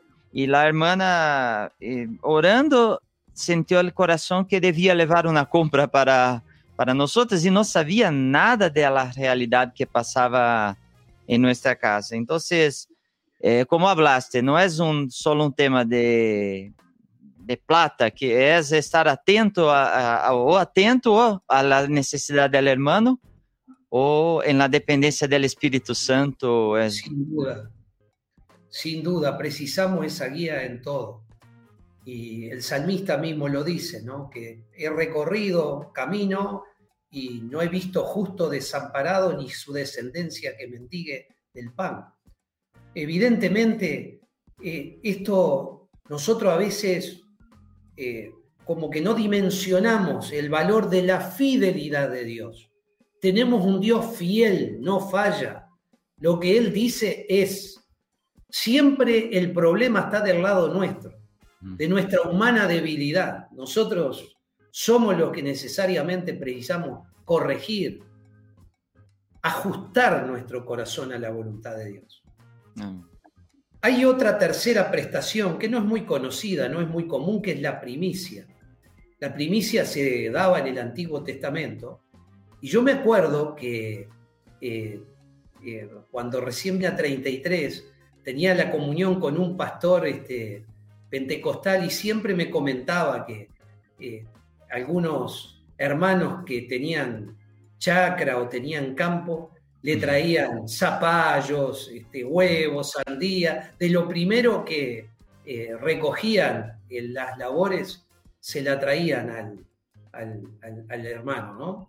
Eh, bueno, eh, quiero ir y si les parece, y este, algo, algo que les quiero decir porque es muy importante, porque se me iba a escapar esto. ¿Quiénes administran los recursos económicos de la iglesia? Capaz que esto ya lo saben ustedes y ustedes me lo dicen a mí, ¿no? Yo de repente digo, pero no, eh, diga. Es, bueno repasar esto, ¿no? Porque eh, el, todo el aspecto del, servicio a Dios, los administradores eran los levitas. Ahora, en el Nuevo Testamento, ¿ustedes saben quién, quién era el, el diácono eh, en el equipo de Jesús ahí? Este, ¿Quién era el tesorero? Era Judas. Eh, uno dice, pero ¿qué? ¿Y cómo? El Señor este, eh, es el Señor y no se da cuenta que el que está manejando la finanza. Yo siempre me gusta poner este ejemplo cuando hay unos que dicen, no, yo no pago los diezmos porque yo no sé qué hacen la iglesia que hace con la plata. ¿no? Mm. Yo digo, es una ruin expresión que parte de un corazón sumamente torcido, ¿no? Yo creo que nosotros cumplimos con nuestra responsabilidad. Los demás, los que están en este servicio, darán cuenta delante del Señor. Por supuesto que como nosotros manejamos la pluralidad, no es un hermano solo que esté a cargo de todas las finanzas, evidentemente que esta, ayuda, este, este, esta pluralidad coopera justamente para que haya eh, claridad y haya fidelidad y, estén dados todos los elementos que garanticen el, buen manejo de los recursos económicos.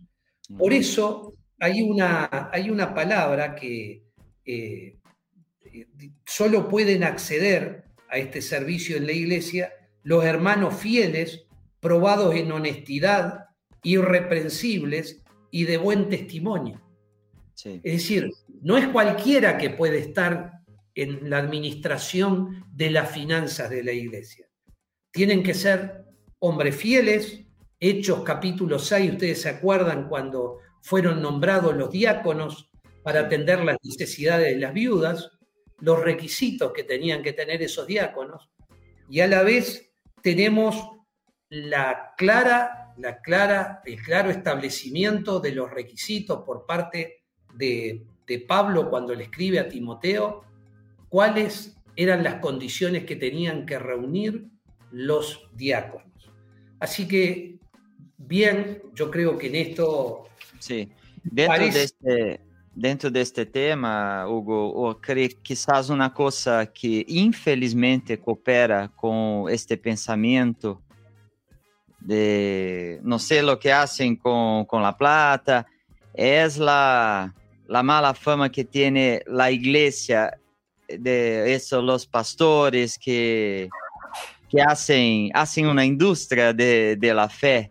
Infelizmente, há esta mala fama. Eh, eh, que, que avergüenza quizás el, el nombre del Señor, porque relaciona, hoy se relaciona mucho iglesia com, com riqueza, com, com ganâncias, com, com todo isso. Então, infelizmente, há este, há este tema.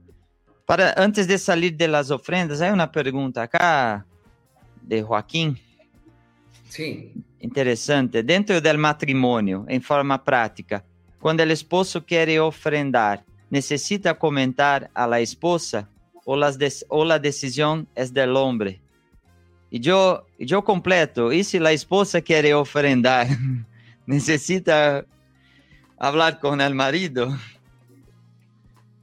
Bueno, yo creo que hay un principio, eh, este, es decir, Después que nos casamos somos uno con nuestras esposas y creo que tenemos la necesidad de actuar eh, en común acuerdo. ¿no? Es decir, yo creo que a veces puede ser una ofrenda que no, no tiene ninguna trascendencia para la relación matrimonial. Es decir, yo voy a visitar un hermano y veo que eh, tiene una determinada necesidad se la cubro en el momento, le doy lo que precisa eh, eh, y, se terminó. Después le comento a mi esposa, mirá, vos sabés que le tuve que dejar X cantidad de dinero porque necesitaban para comprar el gas, necesitaban para pagar determinada... Y realmente yo creo que me parece que hay cuestiones que me parece que también la esposa lo puede hacer, eh, de repente le lleva una, una, prenda que no usa a una hermana que la necesita, ¿no? Yo creo mm. que hay ámbitos donde nosotros tenemos una libertad que viene por un acuerdo previo, porque lo primero que tenemos que acordar con nuestras esposas es si estamos en el mismo carril de unidad para hacer la obra de Dios y servir a Dios como Dios quiere, y si estamos de acuerdo en estos principios absolutos, ¿verdad? En estas cosas que son esenciales ponerse de acuerdo antes, ¿no? Porque yo creo que eh, eh, tenemos que movernos en esa, en esa, en esa armonía. En este tema de las ofrendas como en muchos otros temas. Sí, el tema va más allá de las ofrendas, el tema del matrimonio, sí, claro. Pero claro, porque fíjate que de repente a mi esposa se le ocurre cambiar la cortina, que no hay necesidad de cambiar la cortina, porque la cortina está lindísima, está sana, está bien, ¿viste? Entonces, yo creo que tal vez acá el punto es trabajar muchísimo eh, en qué consiste la unidad matrimonial y cómo trabajar para lograr la unidad matrimonial. Que este es otro gran tema en la iglesia de hoy también. ¿eh? Porque hay maridos que llevan años conviviendo juntos pero hay una distancia con lo que significa la unidad matrimonial. Y nosotros tenemos que, este tema capaz que, eh, no quiero desviarle la respuesta, ¿no? Pero yo creo que en este sentido, es decir, nosotros sí estamos de acuerdo con mi esposa que si hay que ofrendar por un necesitado, tenemos la, la suficiente madurez para que si ella lo tiene que hacer por su lado, lo pueda hacer, y si yo lo tengo que hacer por mi lado, por, lo puedo hacer, porque nosotros ya tenemos un rubro, ya tenemos una, una, una, línea, ¿verdad? Ya tenemos una dirección en ese sentido. Pero no por los casos puntuales, la casuística que va a venir, sino porque ya de antemano ya tenemos previsto, ¿no? la, manera, la forma en cómo hacerlo. ¿no? Eh, bueno, eh, te pido un minuto. Eh, hermanos, aprovechar que estamos acá con... Oh, está muy, muy bueno el tema, muy aclarador. pero quiero recordarles, del día 22, martes, hay un, un podcast super especial, que es en portugués, pero estará, voy a poner acá, estarán todos estos queridos hermanos con nosotros. Mário, Marcos, Vanjo, João, Edmar e Manuel, para falar de, de, del projeto Fundamentos. Uno puede pensar, pero ¿qué tiene que ver con podcast Fundamentos, el proyecto Fundamentos? Está, está un poco relacionado, pero esto, esto parte de estos hermanos que tienen un sentir de ordenar la enseñanza, de catalogar, de, de crear una, una aplicación, una, una, una página web, donde van todo lo que el discípulo necesita, todo lo que las coyunturas necesitan para fortalecer eh, la enseñanza, estará ahí. Y el día 22 va a haber una presentación de, del proyecto por, por estos hermanos. Entonces, están todos invitados, aunque en portugués, ¿no? Tevito, ¿quiere completar algo? No, no te escucho. Ahora sí.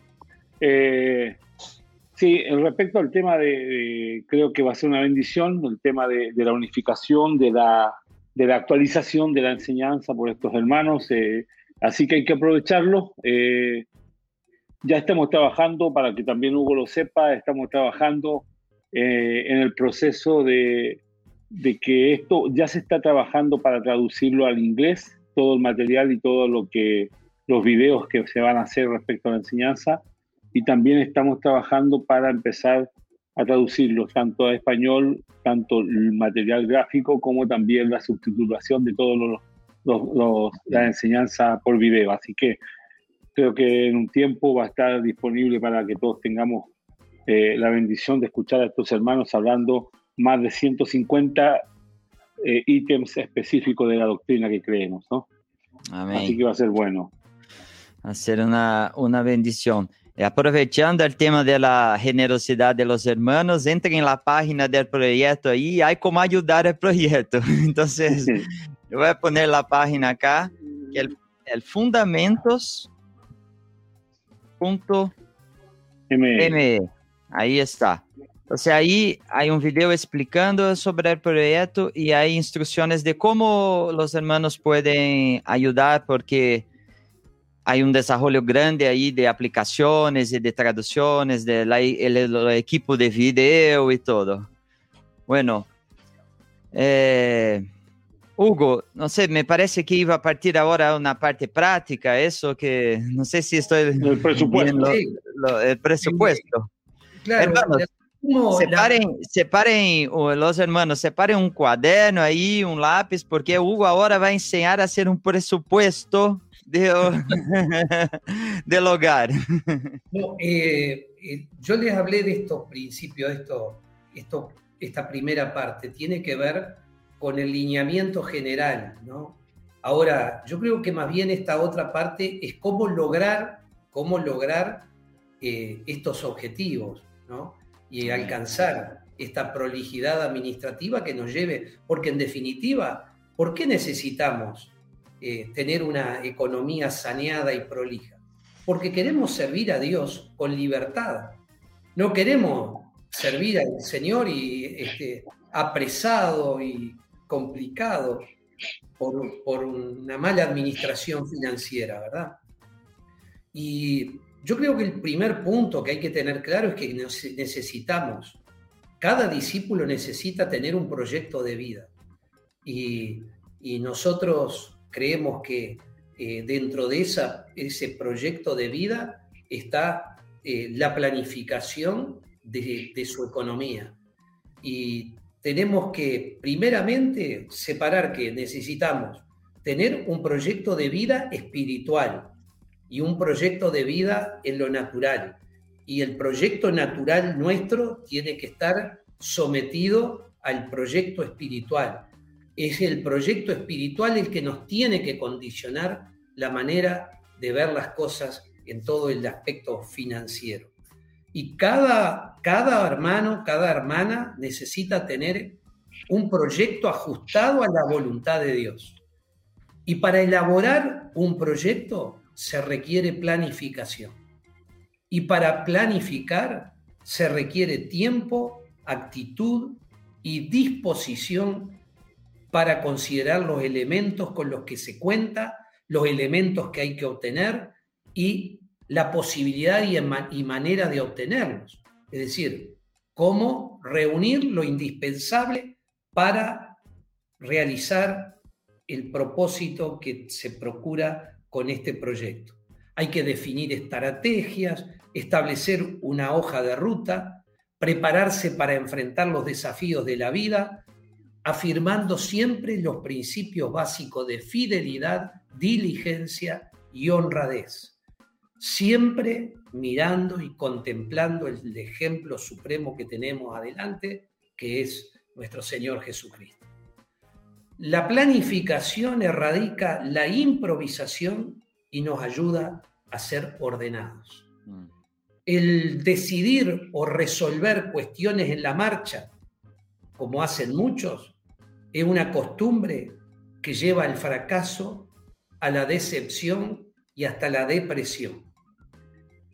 Eh, hay una palabra que a mí me gusta muchísimo, que Jesús la usó hablando acerca del costo de lo que significa seguirle, que está en Lucas capítulo 14, en el versículo 28, cuando dice, porque ¿quién de vosotros, queriendo edificar una torre, no se sienta primero y calcula los gastos a ver si tiene lo que necesita para acabarla? ¿O qué rey al marchar a la guerra contra otro rey no se sienta primero y considera si puede hacer frente con 10.000 al que viene contra él con 20.000? Y si no puede, cuando el otro está lejos, le envía una embajada y le pide condiciones de paz. Yo esto esto lo adapté perfectamente a toda la temática de un proyecto de vida económica. Que de paso le digo algo. Generalmente hablamos de planificación de la economía familiar y pensamos en el matrimonio.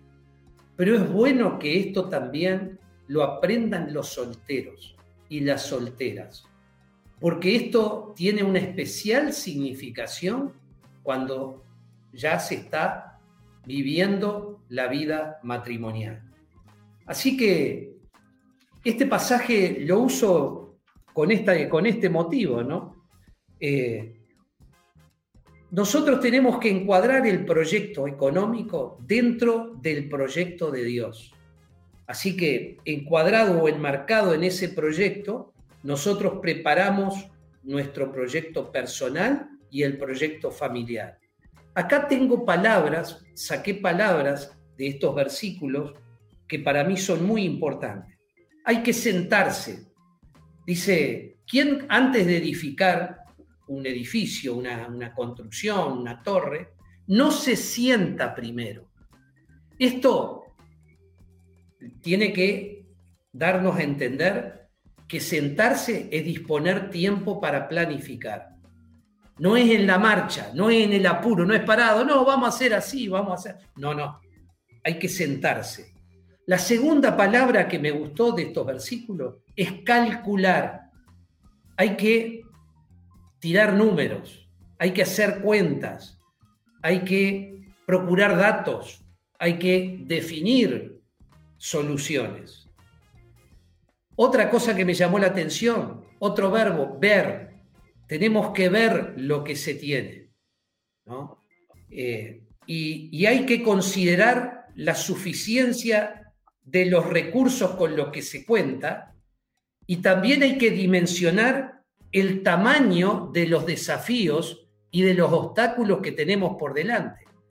Cuando el Señor le dice, si vos tenés un ejército con determinada cantidad de gente y vos ves que el que viene viene con tiene un poderío mucho mayor, primero que nada tenemos que ver esa situación. Por ejemplo, si yo estoy pensando en una inversión económica y estoy viendo delante mío que hay una crisis en puerta o que me puede caer una situación que va a ser desfavorable para mí, yo tengo que saber si lo que tengo es suficiente para enfrentar lo que viene. No sé si ustedes me entienden, pero eh, trato de estos puntos, ¿viste? De usarlo, de usarlo para eh, la planificación de un presupuesto familiar. Hay que fijar etapas en la ejecución del proyecto. Hay que establecer objetivos a corto, mediano y largo plazo. Y después hay que ir haciendo evaluaciones a medida que voy avanzando para establecer ajustes, cambios, correcciones y modificaciones. Yo parto de un principio. Los desórdenes económicos siempre traen, traen un mal, nos roba la paz, nos roba la tranquilidad, no, no, nos desequilibra. La fe y la obediencia, la comunión con el Señor, la guía del Espíritu a través del correcto relacionamiento en el cuerpo son herramientas fundamentales para avanzar. No podemos olvidar esto que habló Fernando hace un rato, no podemos olvidar que un corazón sumiso y dependiente del Señor es la clave también para ordenar nuestras economías en la voluntad del Señor. El mundo siempre ofrece un seductor atractivo para ganar nuestro corazón y nosotros tenemos que cuidar nuestro corazón usando las disciplinas espirituales. Jesús nos, hizo unas advertencias que las tenemos que tener también muy presentes. Cuando habla, le, está explicando a los discípulos la parábola del sembrador, dice, la palabra que cayó entre espinos, estos son los que oyen la palabra, pero yéndose son ahogados por los afanes y las riquezas y los placeres de la vida y no llevan fruto.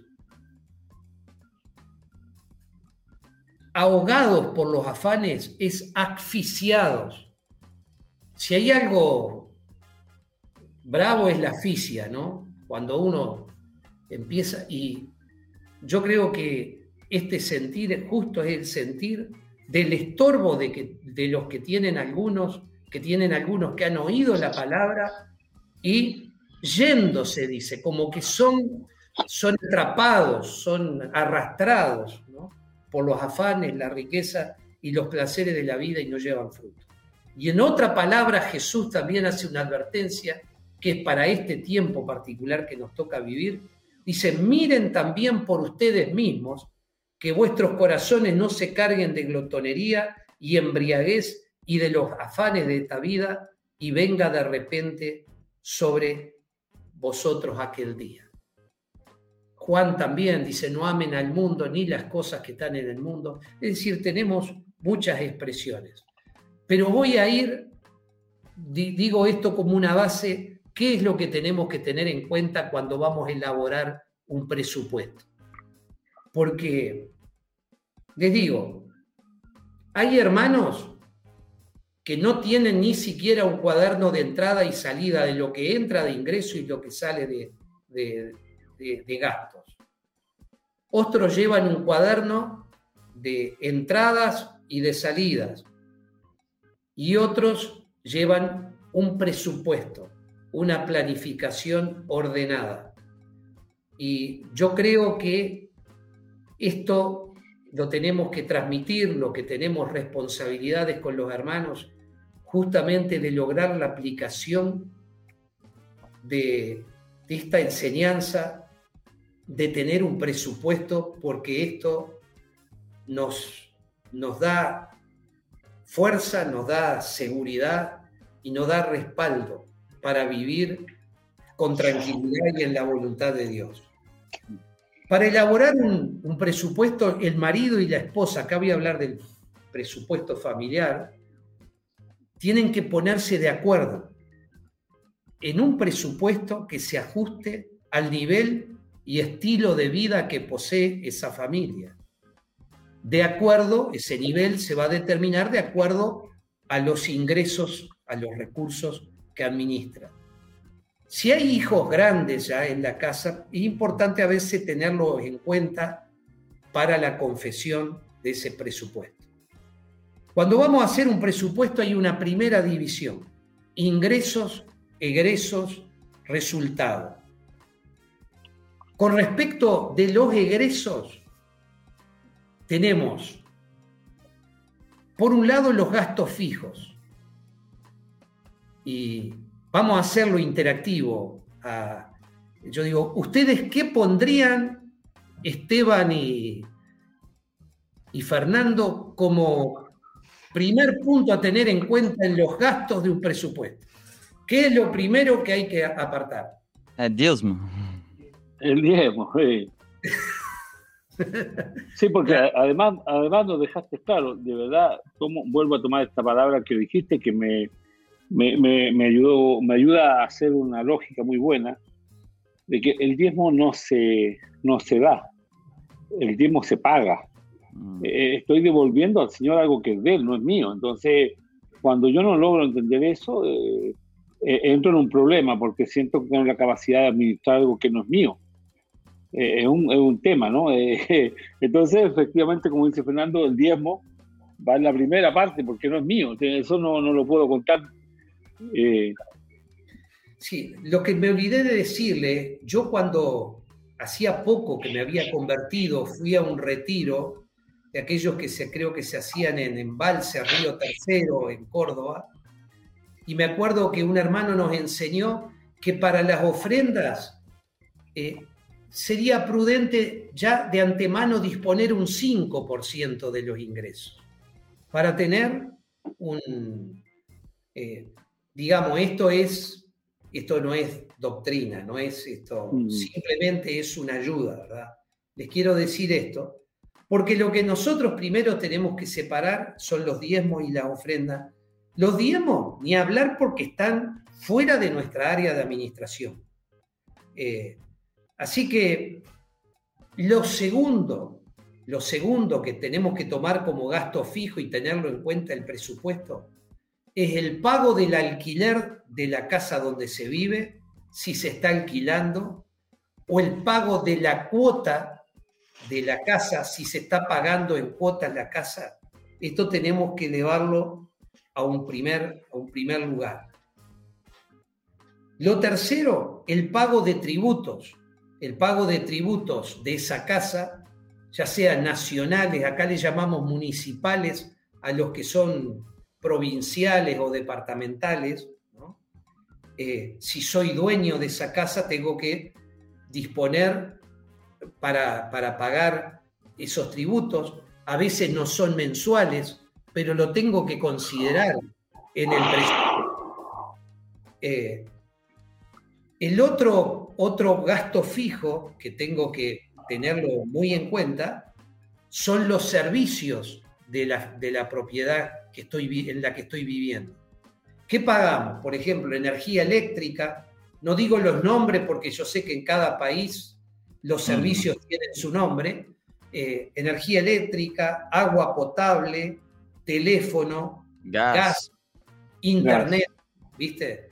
Bueno, eh, otro gasto fijo importante, a veces está incluido en el salario que nos pagan, si son sueldos fijos, pero eh, es el pago que para mí es un, un, un gasto importante y necesario, nosotros le llamamos el pago de cuota a servicios prestadores de asistencia médica, es decir, el pago a mutualistas médicas, a, instituciones médicas, que es, digamos, como un seguro sanitario que nosotros lo tenemos.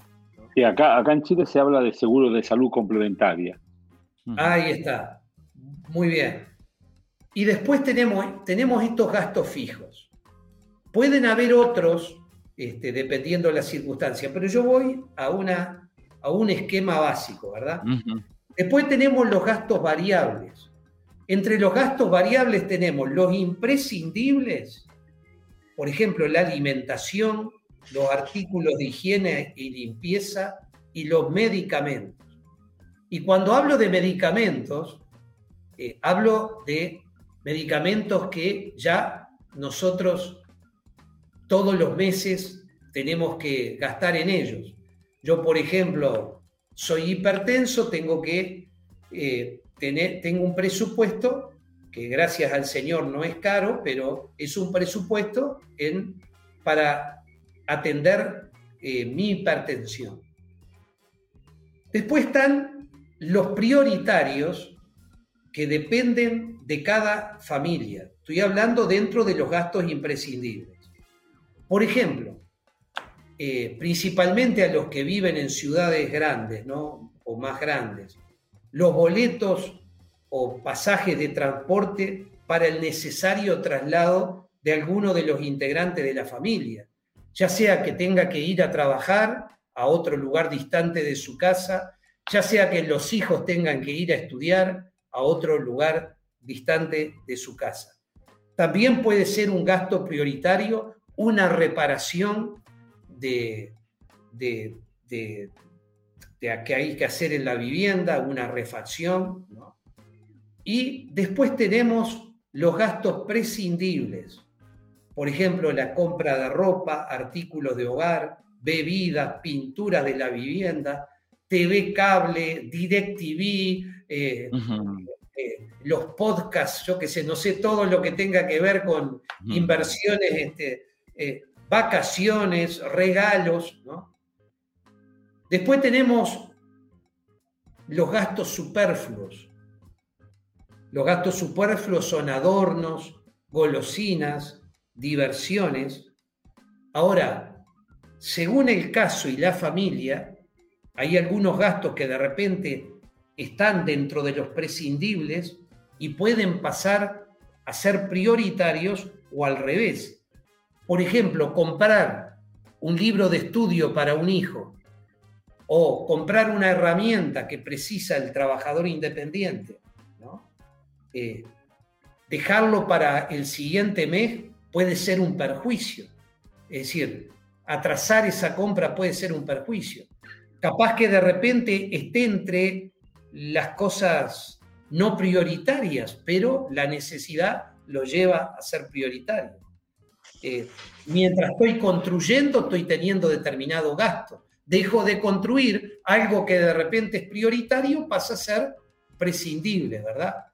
Entonces, por eso yo hablo del valor de las coyunturas y de los ligamentos, de la comunión con los hermanos.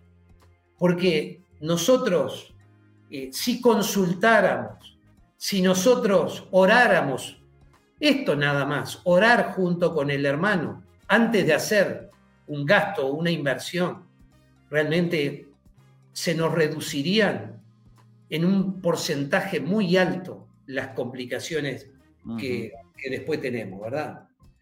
Yo dejé aparte un tema que es muy, por lo menos acá en el Uruguay es muy controversial, que es el tema del automóvil.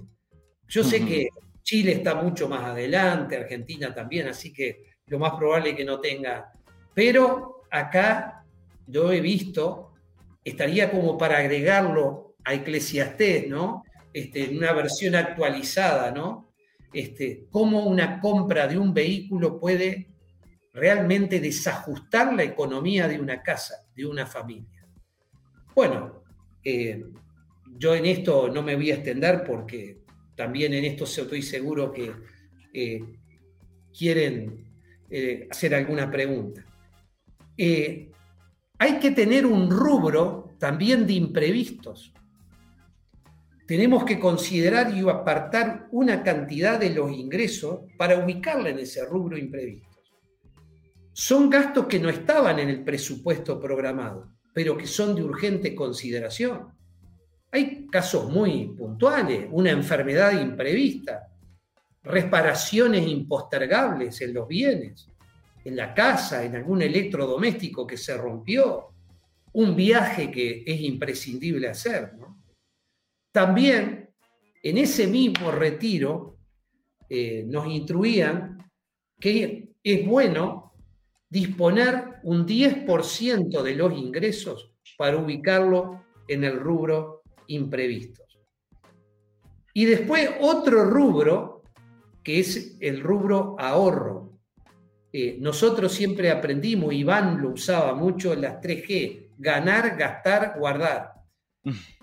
Eh, es importante poder acostumbrarnos, aunque sea, Iván siempre ponía el ejemplo, aunque sea un mínimo de dinero, esto no me olvido porque esto me acuerdo que lo enseñaba acá en 33, un mínimo de dinero para guardarlo, ahorrarlo. Así que nosotros, este, nosotros eh, Después, en cuanto a los recursos, a los ingresos, ya algo les hablé, están los que tienen un ingreso fijo, los que tienen ingresos variables, cada uno tiene su ventaja y su desventaja. Eh, el, ingreso fijo nos da la garantía de que tenemos una base sobre la cual manejar la economía. El ingreso variable puede haber tiempos muy malos como tiempos muy buenos, y ahí el ahorro es esencial. ¿no? El trabajador independiente se tiene que manejar con reserva económica, porque puede haber un mes en donde, como pasó ahora con esta pandemia, que se cierra todo y por lo menos algo tiene que tener guardado para hacer frente a necesidades urgentes o impostergables. Eh, algunos puntos acá en cuanto que son, yo les llamo consideraciones prácticas, ¿no? Porque eh, no, podemos olvidarnos que si somos fieles en lo poco, vamos a ser llamados a ser confiables en lo eterno, en lo que es verdadero. Eh, nosotros en el presupuesto tenemos que gastar lo que tenemos anotado este, y no anotar lo que gastamos, porque muchos anotan lo que... Pero es una cosa muy distinta gastar lo que está anotado, ¿no? Algunas cosas prácticas que estoy seguro que alguno me va a preguntar. Eh, cada uno necesita llevar una vida abierta a los hermanos, andar en luz con el hermano o hermana que le atiende y le sirve, así como con su concertación respecto a este tema. Este es un primer punto. Segundo, no es suficiente para evaluar resultados económicos simplemente confesionar una planilla de entradas y salidas o un, cuaderno en donde se anotan ingresos y egresos. No alcanza, necesitamos confesionar el presupuesto y cumplir. No es lo mismo anotar lo que gastamos que gastar lo que anotamos. Tenemos que ser disciplinados, no gastar en cada rubro más de lo previsto. Ello demanda dominio propio y sacrificio. Tercero, hay gastos que pueden ser necesarios, sin embargo, no es el tiempo o la oportunidad para realizarlos.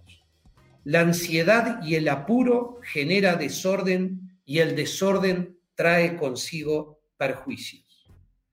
Cuatro, si comenzamos a tener complicaciones financieras, procuremos rápidamente consultar y buscar consejo con los hermanos.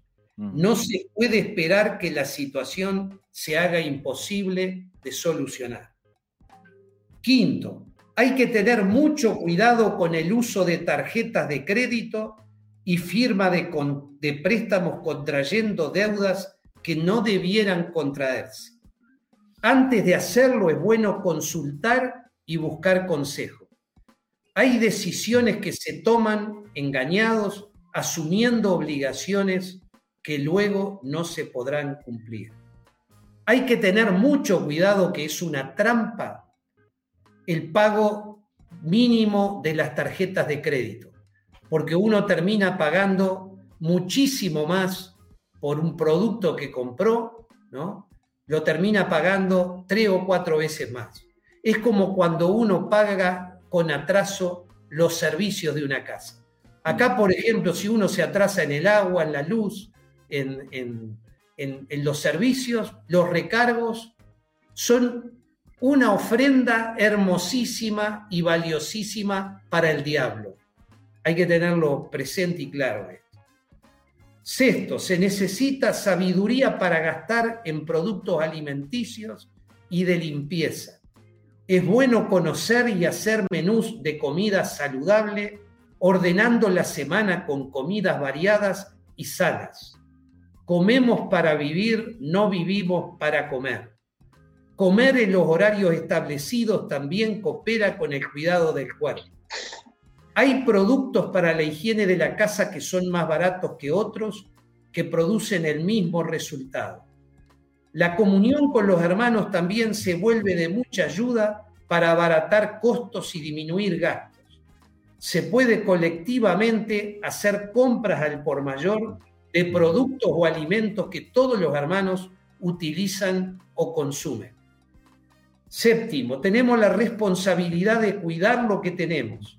Debemos ser coherentes.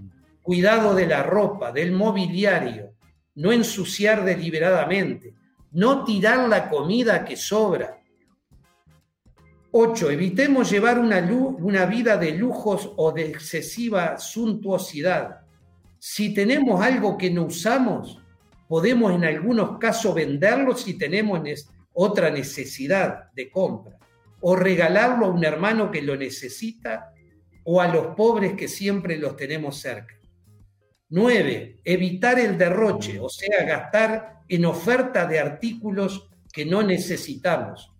Y el desperdicio, o sea, comprar en exceso cosas que no se aprovechan. Diez, cumplir puntualmente las obligaciones contraídas, que era esto que les decía, ¿no? Nos ayuda. Bueno, eh, Hugo. Yo, creía que iba a llegar en 99 puntos ahí. Hugo, una, una, pregunta. Primero, mira, hay una aquí, este dice, los asados con los hermanos igual hay que incluirlos, dice, no puede dejar de, incluir los asados con los hermanos, ¿no? Y, y, estos, ahí, estos ahí hay una realidad específica ahí, ah, porque hace... estos hermanos, ese, ese que preguntó, son ahí de un sector que se llama Doñigüe, y hermano, toda la semana sale humo ahí. Toda la semana sale humo. No, sé si están haciendo señales o qué cosa, pero toda la semana sale humo. Se, se puede ah, contar en una, se puede contar en una mano las veces que no hay asado ahí. Exacto, ahí, ese ahí.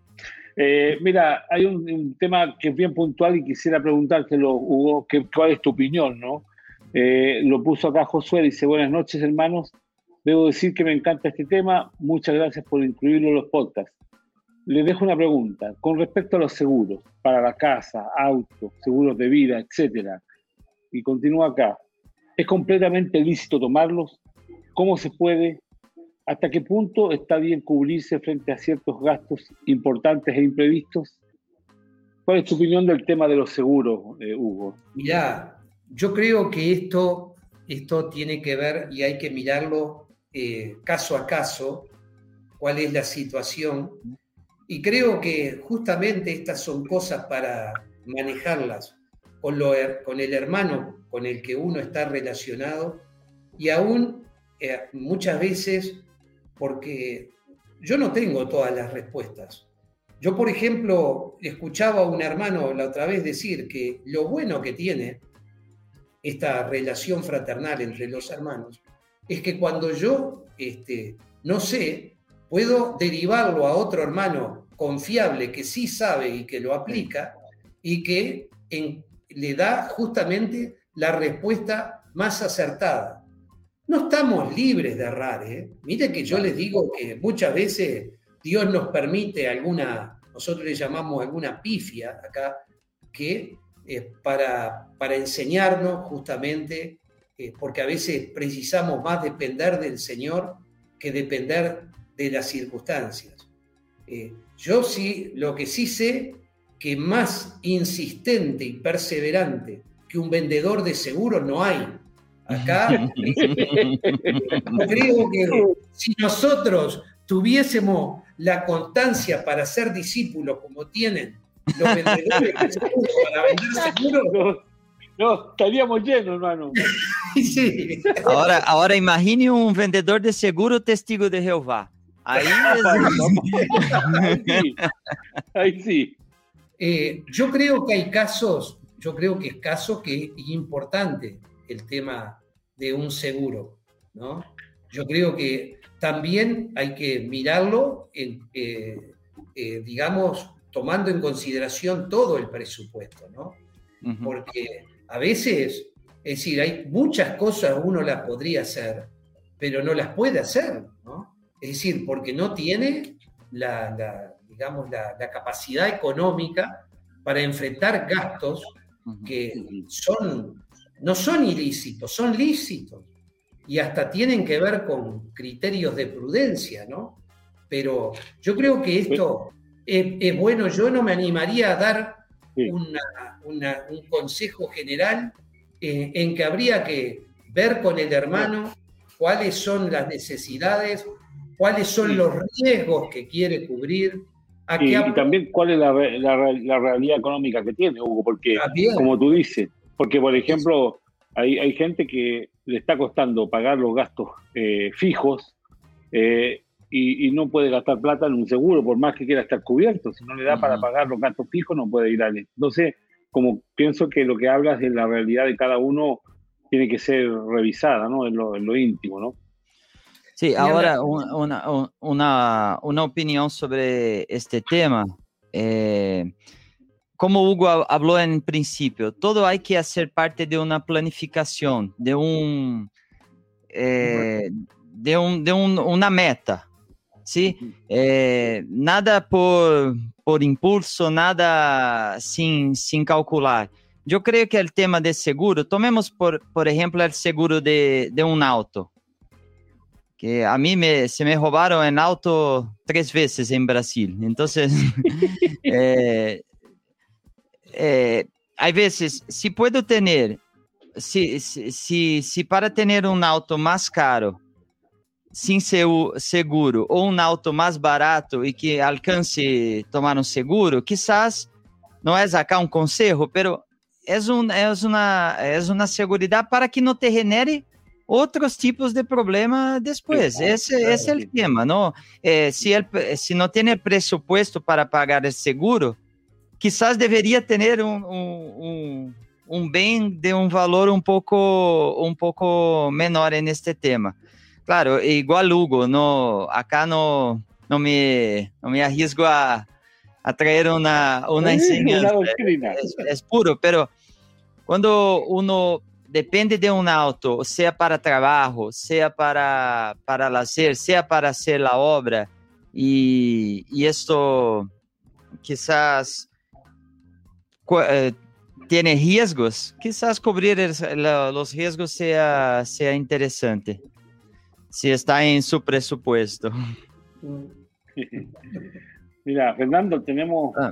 tenemos algunas fotografías vamos, de algunos hermanos que están ahí viendo. Ahí tenemos a Dani, que Dani nos va a poner los las, eh, la, ¿cómo se llama? las fotografías que, que llegaron, ¿eh? ¿Pones tú, Fernando, ahí o Dani? No, Dani. Ahí habla Sergio Boyan aquí solo para completar el tema. Sí. Por ejemplo, el seguro de automotor que cubra al tercero es obligatorio, es muy importante. Sí. Sí. Porque por un, por una, un error tuyo pues, puede pasar, puede te generar un problema financiero, jurídico, a lo largo de la vida, si, si no hay un tema, un seguro. Dani? ¿Dónde está? ¿Dani está ahí? Ah, fue Ahí está, ahí lo dejó.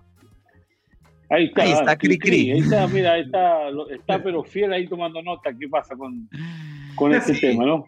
Aprendiendo desde chico ahí. Ah, ahí está en la escuela.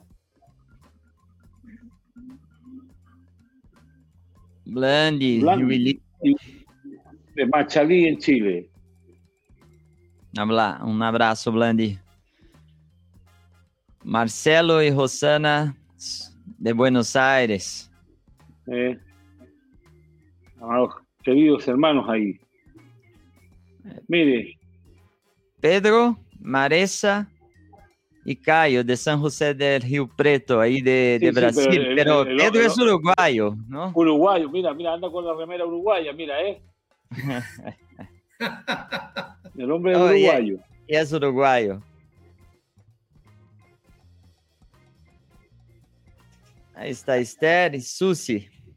En Mendoza. Saludo ahí a Mendoza. Mire, mire ahí. Ahí estamos, Hugo. No, no la tenía esa. Mira, ahí está la foto, mira esta foto, ¿eh? Ahí estamos en Bajadero, que, es, le llama ahí. Baladero, Baladero. Muy bueno, ahí cuando nos conocimos, ahí en 2019. Sí, 2019. Se te cayó la barba un poco, ¿eh? Claro, claro. Eh, sí, Ahí eh, está, está más judaizado antes, lo estamos desjudaizando. sí. Es la preocupación acá de, con, con mi compañero Esteban, que por eso se me cayó la barba. Sí, sí. Bueno, eh, Hugo, yo me gustaría resaltarlo eh, de todo lo que, lo que hablaste, que me quedó fuerte, así, la, de, la, la diligencia, la fidelidad, la honra, Honradez, honradez. honradez, la dependencia del Espíritu Santo y la dependencia del cuerpo. Una cosa que hablaste es muy importante. Aunque pregunte a su discipulador, no hay super discipuladores. Quizás alguien no sabe de todo, pero el cuerpo, hay alguien que te puede ayudar en Sí. estos temas. Sí. Hay un hermano que maneja mejor la- las finanzas, que es empresario, que es autónomo hace, a más tiempo, independiente a más tiempo. Entonces, la importancia del cuerpo creo que es la, la clave de- del tema y, y la dependencia del Espíritu Santo. Yo, yo soy testigo, quiero acá dar un, un testimonio de este que está con nosotros acá, Esteban, Esteban, que es, yo he aprendido mucho con él, que es una persona generosa, tiene todos sus, sus bienes a la disposición de la iglesia y he aprendido mucho con él, tiene siempre disposición. eh. Otro día, Hugo, llamaron ahí a 200 kilómetros para llevar una medicina, salió por la, por la tarde, por la mañana, volvió, llegó ahí y volvió y hace de un, con un corazón eh, sincero. Entonces quiero, quiero honrar la vida de Esteban acá, porque en este tema de generosidad, que va más allá de la- las finanzas personales, eh, he sido un ejemplo para, para mi familia, para mi vida y, y una bendición para nosotros acá la iglesia en Chile. Entonces, eh, hay que estar cerca de hombres que puede- podemos aprender la- las cosas, ¿no? Sí. O, o, o compramos livro de Hugo, Como Manejar las Finanzas. Hable de tu libro. Yo creo que Bueno. un- una- un aspecto muy importante que cada vez lo estamos resaltando más es que nosotros tenemos que, estos tres pasos, aprender, vivir y para después transmitir. Nosotros podemos enseñar lo que vivimos. Y lo peor que nos puede pasar es saltearnos algo, ¿no? Pretender eh, enseñar lo que no vivimos. Y yo creo que esto que vos decís, Fernando, el ver a un hermano generoso nos lleva, eso me pasó a mí, eso me pasó a mí cuando recién me convertí, yo vi el amor, la, la- la- la entrega, es decir, en esto soy un agradecido al Señor que siempre puso al lado mío hombres eh, que realmente me ayudaron a vivir el reino. No que me transmitieron conceptos, ideas o, o- o cosas simplemente para llenar la mente, no. Que fuera ejemplo. Sí. Eh, el discipulado es transferencia de vida, entonces, por lo tanto, nosotros tenemos que aprender. Ustedes ahí en Brasil son muy prácticos, el discípulo aprende viendo, yendo, preguntando. Nosotros le agregamos acá imitando. ¿no? Y, y sí, y yo creo que en ese sentido es la mejor escuela, ¿no? Amén. Estar al lado de un hermano que vive para aprender a vivir. Amén. Hugo, Bueno. tenemos, estamos cerrando el, el- el tema y, y siempre dejamos una, una, una pregunta para el final, ya la debe haber escuchado, eh, que es el famoso megáfono que tenemos acá en el podcast. Y, y le preguntamos a los hermanos, si hoy tuviéramos la posibilidad de pasarte un, un megáfono con el cual pudieses hablar a la iglesia del Señor, ¿cuál sería esa frase, ese, ese resumen que, que pondría en ese megáfono? Entendiendo la responsabilidad que implica, pero, pero básicamente es un poco algún sentido en el corazón que Dios te ponga, ¿no? No sé, yo diría agarrarse del Señor y agarrarse de los hermanos. Es decir, prenderse al Señor, este, afirmar la comunión con el Señor y con los hermanos. En definitiva, yo creo que si logramos estas dos cosas. Amén. Amén. Hay, bastante, hay, bastante avanzado con estas dos cosas. Contestó, contestó como Jesús, amar a Dios y al prójimo. Y al prójimo, ¿eh? amar al Señor y al prójimo. Está bíblico. Está bíblico, diría Hugo, ¿no? Ay, ay, ay. Muy, muy bueno. Este, este, hermano que nos habló recién de que tenía que provisionar el dinero para los asados, mira, mira lo que me pone acá. Hay que matar la carne, hermano. Ese, eso se juntan toda la semana a matar la carne. Pero qué pero, del vacuno ese, ¿eh? Esto. Sí. Así que bueno. Hugo, muchísimas gracias. Muchas gracias, Hugo. Por estar con nosotros. Mucho para aprender. Está invitado a venir a Chile, porque estuviste solo de, pasaje acá por el aeropuerto, entonces no conoce nada. hay, que, hay que venir a pasar un tiempo con nosotros. Eh, mira, eh, unos hermanos, un hermano me pregunta, ese material que, que, tiene, si, si tiene para disponibilizar a los hermanos, eh, si hay un, los apuntes.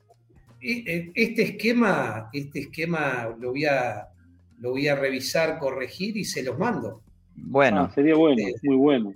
Envía que y los hermanos que, que, se interesen envíen un correo para podcastfundamentos.gmail.com y ahí cuando Hugo me pase puedo repasar a los hermanos que, que se interesen. Pero me pareció muy bueno todos estos apuntes ahí, ah, para, incluso para trabajar en, la, en las coyunturas, en las concertaciones. Sí, sí.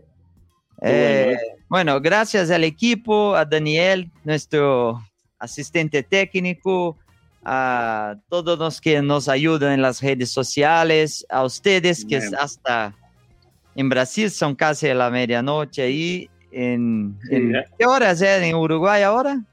Son las 12 menos cuarto, casi la ah, medianoche. casi, la medianoche, sí. ¿Acaso? Acá son las 11 menos cuarto, Hugo, así que tenemos todavía tiempo nosotros. Pero sí, tenemos tiempo.